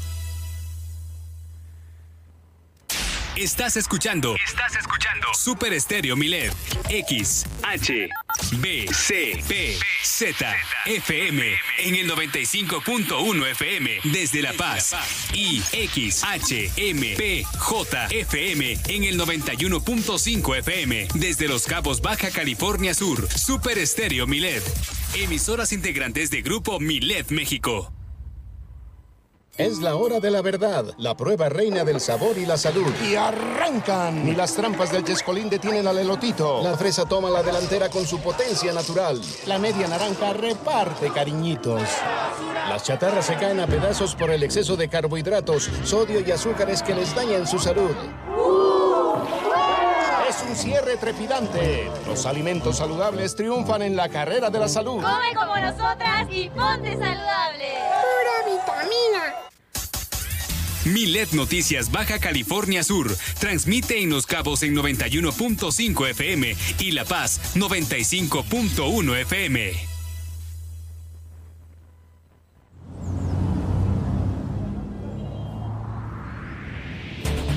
Si en este momento vas manejando por una calle que es de un solo sentido, por favor, pásate al carril derecho si es que llevas una velocidad baja pues el carril izquierdo es para una circulación más rápida. Eduquémonos como ciudadanos. Porque en Super Estéreo Milet queremos una mejor ciudad. Cambiemos, cuidemos y mejoremos la paz. Esta es una campaña propia de Grupo Milet en beneficio de Baja California Sur.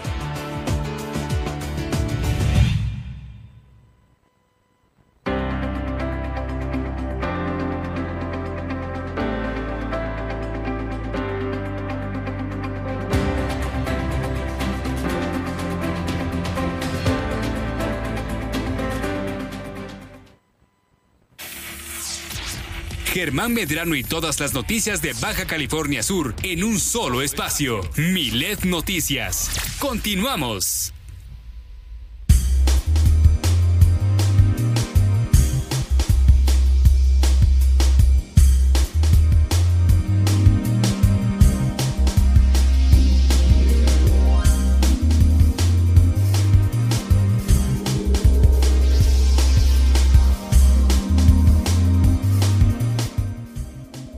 Bueno, hay información que está dando vueltas en el país a través de los diarios, los más importantes, y esos a continuación nos los va a dar a conocer Nadia Ojeda. Así es, iniciamos con la portada de Diario Milet México en su versión impresa y es que, como ya lo hemos comentado, dan revés a Morena y a AMLO. La 4T pierde votación en general de la reforma eléctrica y es que, como ya les comentamos, la noche del domingo 17 de abril, los diputados de la, de la oposición rechazaron la reforma eléctrica del presidente Andrés Manuel López Obrador con 275 votos a favor y 223 en contra. La iniciativa no alcanzó la mayoría calificada y fue desechada y pues cabe destacar que sí, es la primera vez que se le da marcha atrás a una iniciativa respaldada por Morena y sus aliados. Y además de evitar que se alcanzaran los 333 votos requeridos para avalar esta reforma, la bancada del PRI, del PAN, PRD, Movimiento Ciudadano amagaron también combatear las otras reformas constitucionales que anunció el Ejecutivo, como la electoral y la de la Guardia Nacional, que anunció sí continúan con esa actitud soberbia. Y entre las ausencias, como ya mencionó algunas de ellas Marta del Riego, también se contó con la ausencia de la perredista Laura Fernández, quien pidió licencia para competir por la gobernatura de Quintana Roo y pues no contaba con suplente. Se informa que las actividades pues tuvieron un inicio bastante tenso, ya que la diputada Andrea Chávez de Morena solicitó que la diputada Margarita Zavala no participara en la discusión por un supuesto conflicto de intereses, aunque más tarde el presidente de la Cámara de Diputados, Sergio Luna, señaló que no se encontraron elementos para determinar estas acusaciones. Otro momento destacable fue la intervención del dirigente nacional del PAN, Marco López, que acusó a Morena de tratar de comprar el voto de legisladores de oposición a favor de la reforma. Pero también otra acusación constante a lo largo de este domingo fue el que el voto negativo fue presuntamente pagado por empresas privadas y que se les ofrecieron hasta 30 millones de pesos por traicionar a la patria. Horas eh, antes de la votación, el presidente tuiteó que independientemente del resultado de votación, ya estamos blindados contra la traición y pues le recordamos que se está trabajando actualmente con la reforma minera. Encuentra esta y más información a través de milet.com, donde además podrás encontrar nuestro diario impreso en versión PDF. Grupo Milet llega a más de 17 estados de la República Mexicana y cuenta con presencia en Estados Unidos a través de sus frecuencias en Las Vegas, Oklahoma y San San Antonio Texas. Ahora vamos con el Universal. Volvemos al tema del agua y es que la sobreexplotación reduce agua dulce en nuestro país. Así lo informó la Universidad Autónoma de México, la UNAM, que informó que el agua dulce limpia y de acceso inmediato que explotaron nuestros ancestros en lagos, ríos y manantiales casi ha desaparecido del suelo mexicano. Dieron a conocer que la llamada agua subterránea o la que conocemos de los mantos acuíferos eh, pues es un recurso acumulado a lo largo de miles de años y padece una sobreexplotación que afecta a más de la mitad de los acuíferos en México. Hoy en día el país eh, prácticamente no cuenta con agua superficial y la que existe está contaminada. Así lo sostuvo Alejandra Cortés, la investigadora del Instituto de Geofísica de la UNAM, quien también nos alertó que si no hay lluvia, deforestamos y alteramos el medio ambiente, por lo que ya no se genera el recurso que necesitamos para vivir. Otro de los recursos que también, de los cuales eh, vivimos, pues es el de la lluvia, ¿no? El que sale de nuestros mares y que a través del calor se vaporiza, pues también corre peligro. Eh, pues estos dos tipos de fuentes de agua son eh, afectadas por la demografía, la urbanización, los rellenos sanitarios, el cambio del uso del suelo, la industrialización, la contaminación de agua superficial y la sobreexplotación del agua subterránea además del cambio climático. Y bueno, pues este informe lo sacó este, recientemente la UNAM y es lo que nos dicen sobre la escasez de agua que estamos padeciendo, especialmente en Ciudad de México, el Estado de México y el corredor del Bajío. Ahora vamos con el Excelsior. La violencia no para, como les comento, reportan 226 asesinatos en, estado en el Estado de México, en Morelos, Jalisco y Michoacán. Esto en un lapso del 15 de abril al 17 de abril, o sea, hasta ayer. Eh, pues nuevamente, ¿no? El Estado de México también se ubica en el primer lugar con 23 personas víctimas de homicidio doloso. En Michoacán, pues fue la entidad con la cifra más alta de personas asesinadas en un solo día pues durante el fin de semana, o sea, el sábado de Gloria, se presentaron 12 casos de homicidios dolosos, seguido de Jalisco con 11 casos y el Estado de México con 10 víctimas ese día. En tercer lugar, con más víctimas de asesinatos estuvo Morelos con 20 casos, los cuales 11 son homicidios que se cometieron el domingo, de acuerdo con la compilación de la CENSP. Y durante el fin de semana, Guanajuato se colocó también en el cuarto lugar con 13 casos de víctima de homicidio doloso, seguido de Baja California y Zacatecas con 11 casos cada uno. Ahora vamos con el Sol de México y es que también, como les comentaba, la Fiscalía de Morelos inicia proceso para enjuiciar a Cuauhtémoc Blanco. Y es que el vicefiscal Edgar Núñez presentó ante el Congreso tres solicitudes de formación de causa en contra de este gobernador eh, relacionadas con el mismo número de carpetas de investigación presentadas ante la Fiscalía especializada en combate a la corrupción. Les digo, se presentan tres delitos, perdón, se presentan tres delitos. Eh, esto de ejercicio ilícito de funciones, falsificación de documentos, fraude procesal y falsificación, y la última por enriquecimiento ilícito y falsedad de declaración ante la autoridad.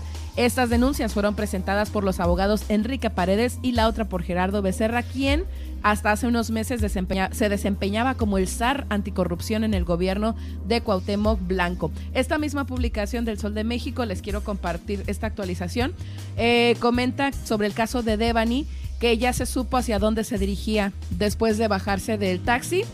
A 20 metros se ubicaba su nuevo empleo, el cual es eh, Transportes Alcosa.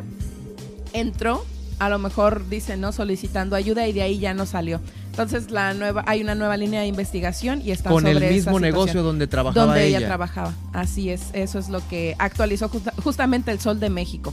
Ahora vámonos con Milenio y es que Morena exhibirá a los traidores que votaron contra la reforma eléctrica, así lo dijo Mario Delgado.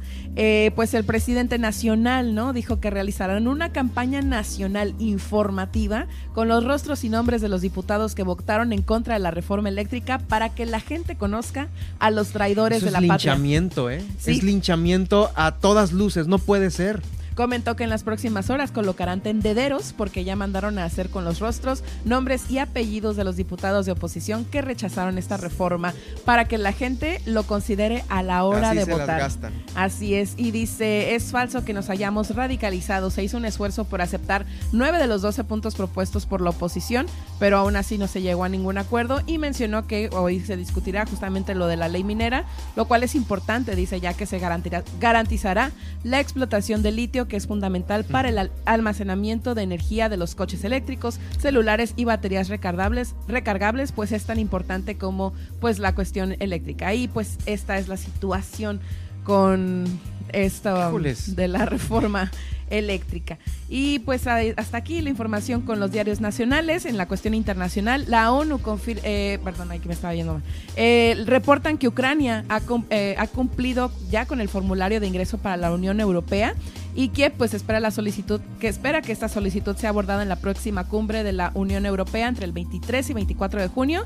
Hasta ahorita pues te digo ya cumplieron con este formulario y estarán en respuesta, ¿no? Así. Eh, es una cosa es la Unión Europea, y que es donde quieren entrar, y a la OTAN, pero esa todavía no. Esa, todavía no. Sí, ya están. esa es la delicada para Rusia. Así es. Y bueno, pues las autoridades ucranianas esperan ahora esta respuesta positiva, ¿no? Ante esta solicitud y así las cuestiones en el panorama internacional. Bueno, pues ahí está, ahí tenemos esta, híjoles, qué cosa esto de andar exhibiendo a los que votaron en contra, ¿no? Cuando es, total democrático, eh, democracia el, emitir un voto, ¿no? Lo que más me llama la atención es esto del tendedero. ¿no? También. Este nuevo formato de que ya todo quiere, todo el mundo quiere utilizar. Exhibicionista, sí, por supuesto. Y uh, claro, pues cómo no vamos a, veces a recibir opiniones de España, de Estados Unidos, de la Unión Europea, de lo que sucede en México, si solo en México hacen este tipo de cosas que son, híjoles, de la época Como medieval, ¿no? Sí, exactamente. Exacto. Qué, qué, vergonzoso estuvo este, este comentario. Bueno, en fin, nosotros vamos a continuar con más aquí en Super Estéreo Milet. Milet Noticias, Baja California Sur. ¿Cómo estamos iniciando la semana con 121 casos activos de COVID-19 y estos 121 se están repartiendo 65 en La Paz, 45 en Los Cabos, 4 en Comondú, 4 en Loreto y 3 en Mulegé. Sigue La Paz y Los Cabos con el mayor número de contagios. Le repito, 65 eh, en La Paz y 45 en Los Cabos. En las próximas horas se va a saber si 13 casos sospechosos dan positivo o negativo. Bueno, hay acumulados, pues ya pasamos los casos acumulados, los que eh, les dio COVID y se recuperaron y, y, los que pues no también están en esta cifra de acumulados. 100.935, ya cruzamos esta cifra, 100.935 casos acumulados de COVID desde que inició la pandemia hasta el día de hoy, 18 de abril, 100.935 eh, casos acumulados entre eh, quienes han salido avante después de haber tenido COVID y también están contabilizadas las defunciones eh, por COVID-19. Sobre el tema de salud, déjeme platicarle que van a rehabilitar, a rehabilitar aquí en el estado 35 centros de salud y unidades médicas. Van a ser 50 millones de pesos en total de esta rehabilitación que se van a repartir en 35 unidades de nivel básico esto lo está dando a conocer la secretaria de Salud, Sacil Flores Aldape. Este recurso es el resultado de eh, la administración estatal con la federación y va a dar oportunidad de mejorar pisos, muros, llevar a cabo labores de impermeabilización, van a renovar también las instalaciones hídricas, van a sustituir la cancelería, a mejorar la imagen institucional de los inmuebles, una pintadita por fuera, letreros, todo el mantenimiento en general. Estos espacios de rescate se van a llevar a cabo principalmente en los centros de salud de Santa Catarina, en Santa Anita, en el Zacatal, La Playa, San José Viejo, eh, también en el Centro Urbano de Salud de San José del Cabo, en el Urbano de Salud de Cabo San Lucas, en la colonia Leonardo Gastelum y en Cangrejos, así como la unidad de especialidad médica en salud mental, el Centro de Atención Primaria en Adicciones, el Centro Ambulatorio para la Prevención y Atención del SIDA e Infecciones de Transmisión Sexual en el municipio de Los Cabos, la que está allá. También hay centros de salud ubicados en San Bartolo, en San Antonio, Los Barriles, El Pescadero, Todos Santos, eh, los, de, los que están ubicados en las colonias Agustino Lachea, Lázaro Cárdenas, Calafia, Mezquitito, Calandrio, Chametla, el Centro Urbano Francisco Cardosa Carballo, el Centro Estatal de Oncología Clínica y de Ayuda para Dejar de Fumar, el Centro de Atención Primaria en Adicciones, así como las unidades de especialidades médicas en hemodiálisis y de enfermedades crónicas del municipio de La Paz. También, de igual manera, los centros de atención primaria en adicciones en Ciudad Constitución, Loreto, Santa Rosalía y Guerrero Negro, los centros de salud de Villalberto, Alvarado, Arámburo y de Bahía Asunción, los más alejados. Estos son los que ocupan muchísimo dinero también muchísimos médicos que vayan a apoyar allá la salud de todas las familias que no cuentan a veces con seguro social, con ISTE, con servicios de Sedena, la Secretaría de Marina o de Pemex. Esta es información que la da a conocer la secretaria de Salud, Sacil Flores Aldape. También le van a estar echando un ojito a todos los adultos mayores porque va a haber una revisión por parte de gerontólogos de la Secretaría de Salud a las casas, a las casas de día. Personal de esta área de la Secretaría de Salud ha iniciado estas visitas a las casas de día y a otros espacios donde habitualmente hay adultos mayores, los asilos, para realizarles evaluaciones generales, llevar a cabo detecciones de padecimientos y también eh, lograr que tengan una mejor condición de vida. Eh, van a realizar visitas programadas a los centros de salud de La Paz, van a realizar eh, cuestionarios para ver cómo se sienten, van a revisar el desempeño físico, mental, auditivo, visual de todos estos eh, personas adultos mayores. Esto es parte del programa de atención al envejecimiento de la Secretaría de Salud, lo cual está dando oportunidad para identificar riesgos, y también prevenir pérdidas de memoria, habilidades cognitivas, entre las más eh, importantes a estas edades. Cuando se detectan algunas de estas afectaciones, eh, estas pueden ser como consecuencia de otras enfermedades crónicas que son referidas por los mismos médicos, por la derechohabiencia, pero que ahí están y que necesitan tratamiento para mejorar su control. Bueno, pues eh, va a haber geriatras que van a estar dando estas eh, vueltas por estos lugares en donde regularmente están los adultos mayores para determinar y priorizar las necesidades de salud de todos aquellos que se encuentren en esta etapa de la vida. Así es que bueno, está bien, muy bien, bien por la atención que se le está dando a los... Eh, a los eh, adultos mayores. Vamos rápidamente a algunas denuncias que nos han llegado aquí a la redacción de Milet Noticias Baja California Sur.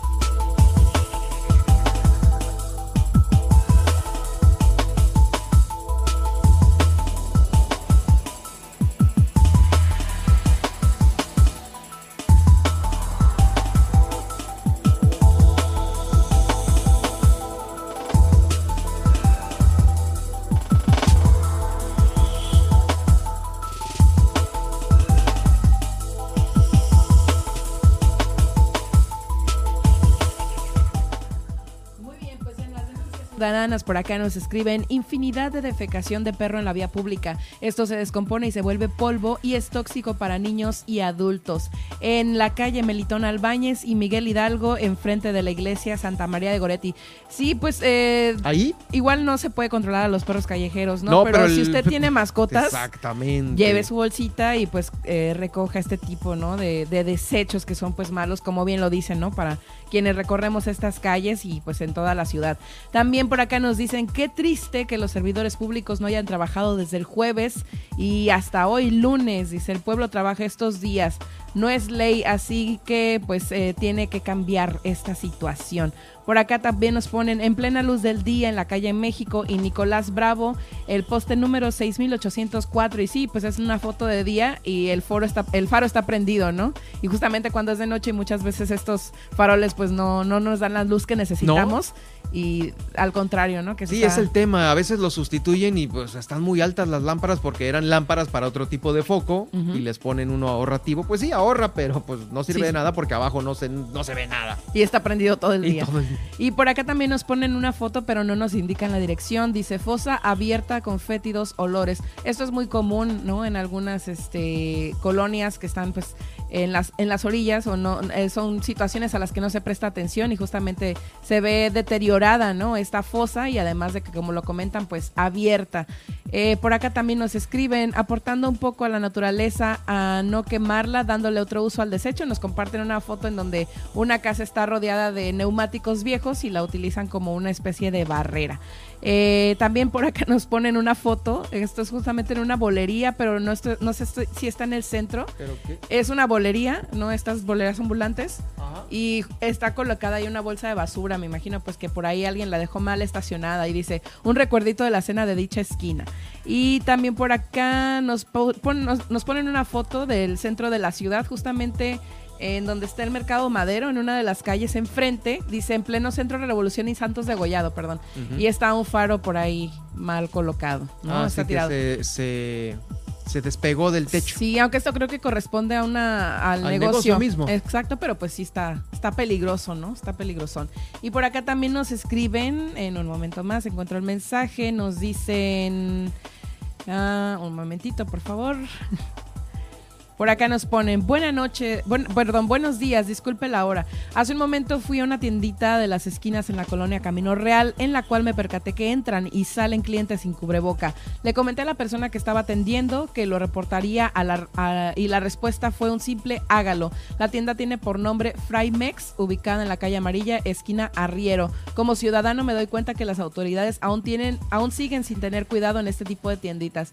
Pues sí, una cosa es afuera, ¿no? Que está circulando el aire y todo esto, pero pues si uno tiene un negocio propio, un negocio Pues obvia- privado, Exacto, y también para... fomentas, ¿no? Este tipo de... Ajá, pero pues estar de por medio tu salud, porque tú eres el que está atendiendo y es tu negocio, ¿no? Y si entra eh, Juan Penas ahí tosiendo, estornudando, pues, quién sabe quién vaya a llegar de fuera con algún virus, ¿no? Así es. Pues Ese que- es el punto. Y bueno, pues estas son las denuncias que nos hacen llegar a la línea Milet a través del 612-205-7777. Muchísimas gracias y pues nuestra línea sigue abierta para que nos sigan enviando todas estas dudas y comentarios, ¿no? Así es. Oye, pues va a haber eclipse. Es uno de los eventos astronómicos más importantes que tiene este planeta. Va a tener lugar este próximo 30 de abril, justo el Día del Niño. Es el primer eclipse solar del año y está a unas semanas de llegar. Eh, se tiene denominado como Saros 119 y forma parte de los cuatro eclipses que se van a apreciar durante este 2022. Este fenómeno sucede cuando la luna cubre, ya sabe, completamente al sol, proyectando una sombra en la superficie de nuestro planeta. Las autoridades correspondientes han recomendado eh, a todos aquellos que tengan la posibilidad de contemplarlo, tener mucho cuidado con sus ojos porque habrá que tener algunos lentes especiales. Pero ¿dónde? ¿Dónde va a ser eh, observado este eclipse? Pues mire, va a ser en los países de Sudamérica, mm, Argentina, Chile, Uruguay también. Eh, va a ser visto también en varias partes de Bolivia y Perú. Para nuestra mala fortuna, el eclipse no va a poder ser visto aquí en México, aunque pues bueno, no nos desanimemos porque eh, podremos observar un desfile, un desfile, un eclipse aquí en México, pero va a ser entre el 7 y el 8 de octubre este año, pues bueno, tendremos aquí en México uno, entre el 7 y el 8 de octubre. Todavía falta un chorro y ese sí va a poder ser visto, eh, pues, en varias partes de nuestro país. Eclipse. En fin, vamos a ir rápidamente al resumen ya en la parte final de este informativo.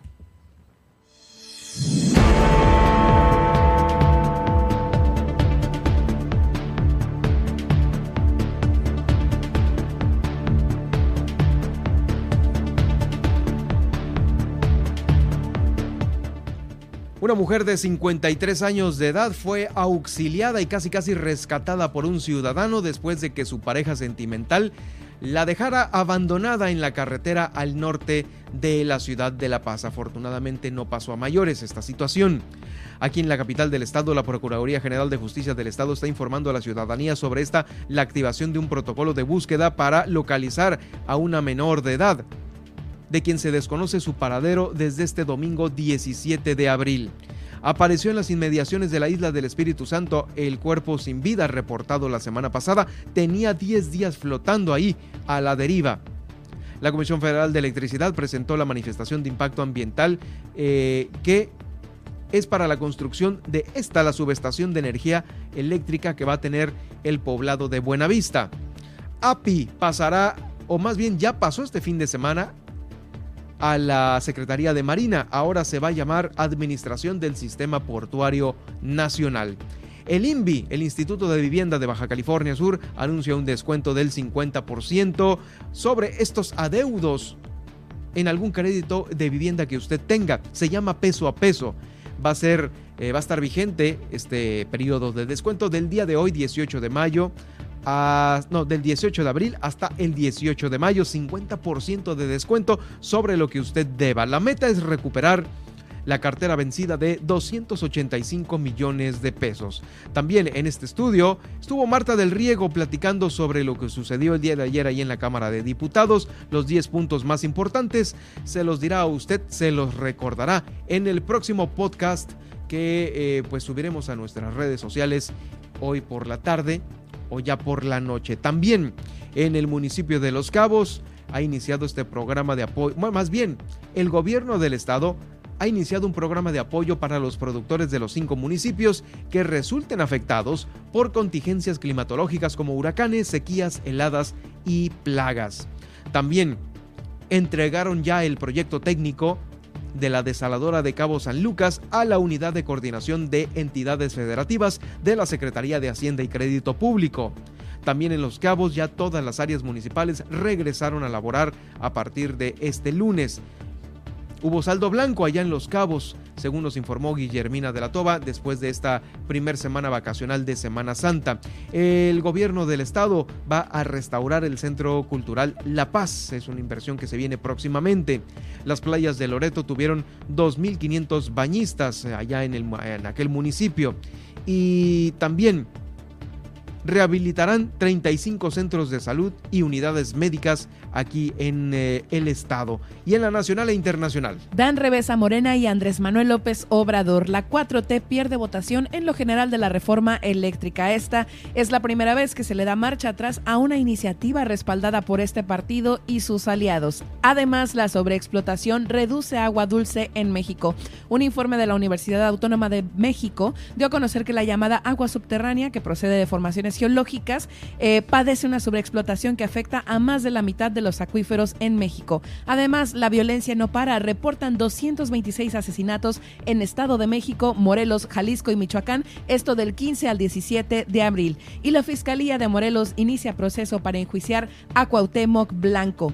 Además, Morena exhibirá traidores que votarán que votaron contra la reforma eléctrica a través de un tendedero en las próximas horas. Y por último, en la internacional, reportan que Ucrania ha cumplimentado ya el formulario de ingreso para la Unión Europea. Gracias Nadia por el resumen nacional e internacional donde te leemos y te escuchamos. Pueden encontrarme en Facebook como Nadia Ojeda Locutora y en Twitter como arroba guion bajo Nadia OB.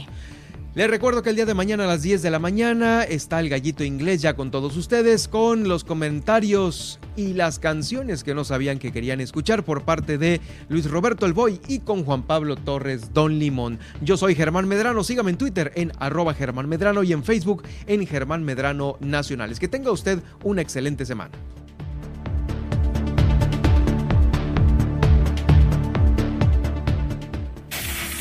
Le hemos informado en Milet Noticias Baja California Sur. Germán Medrano lo espera de lunes a viernes a partir de las 2 de la tarde en el 95.1 FM en La Paz y 91.5 FM en Los Cabos. Todas, las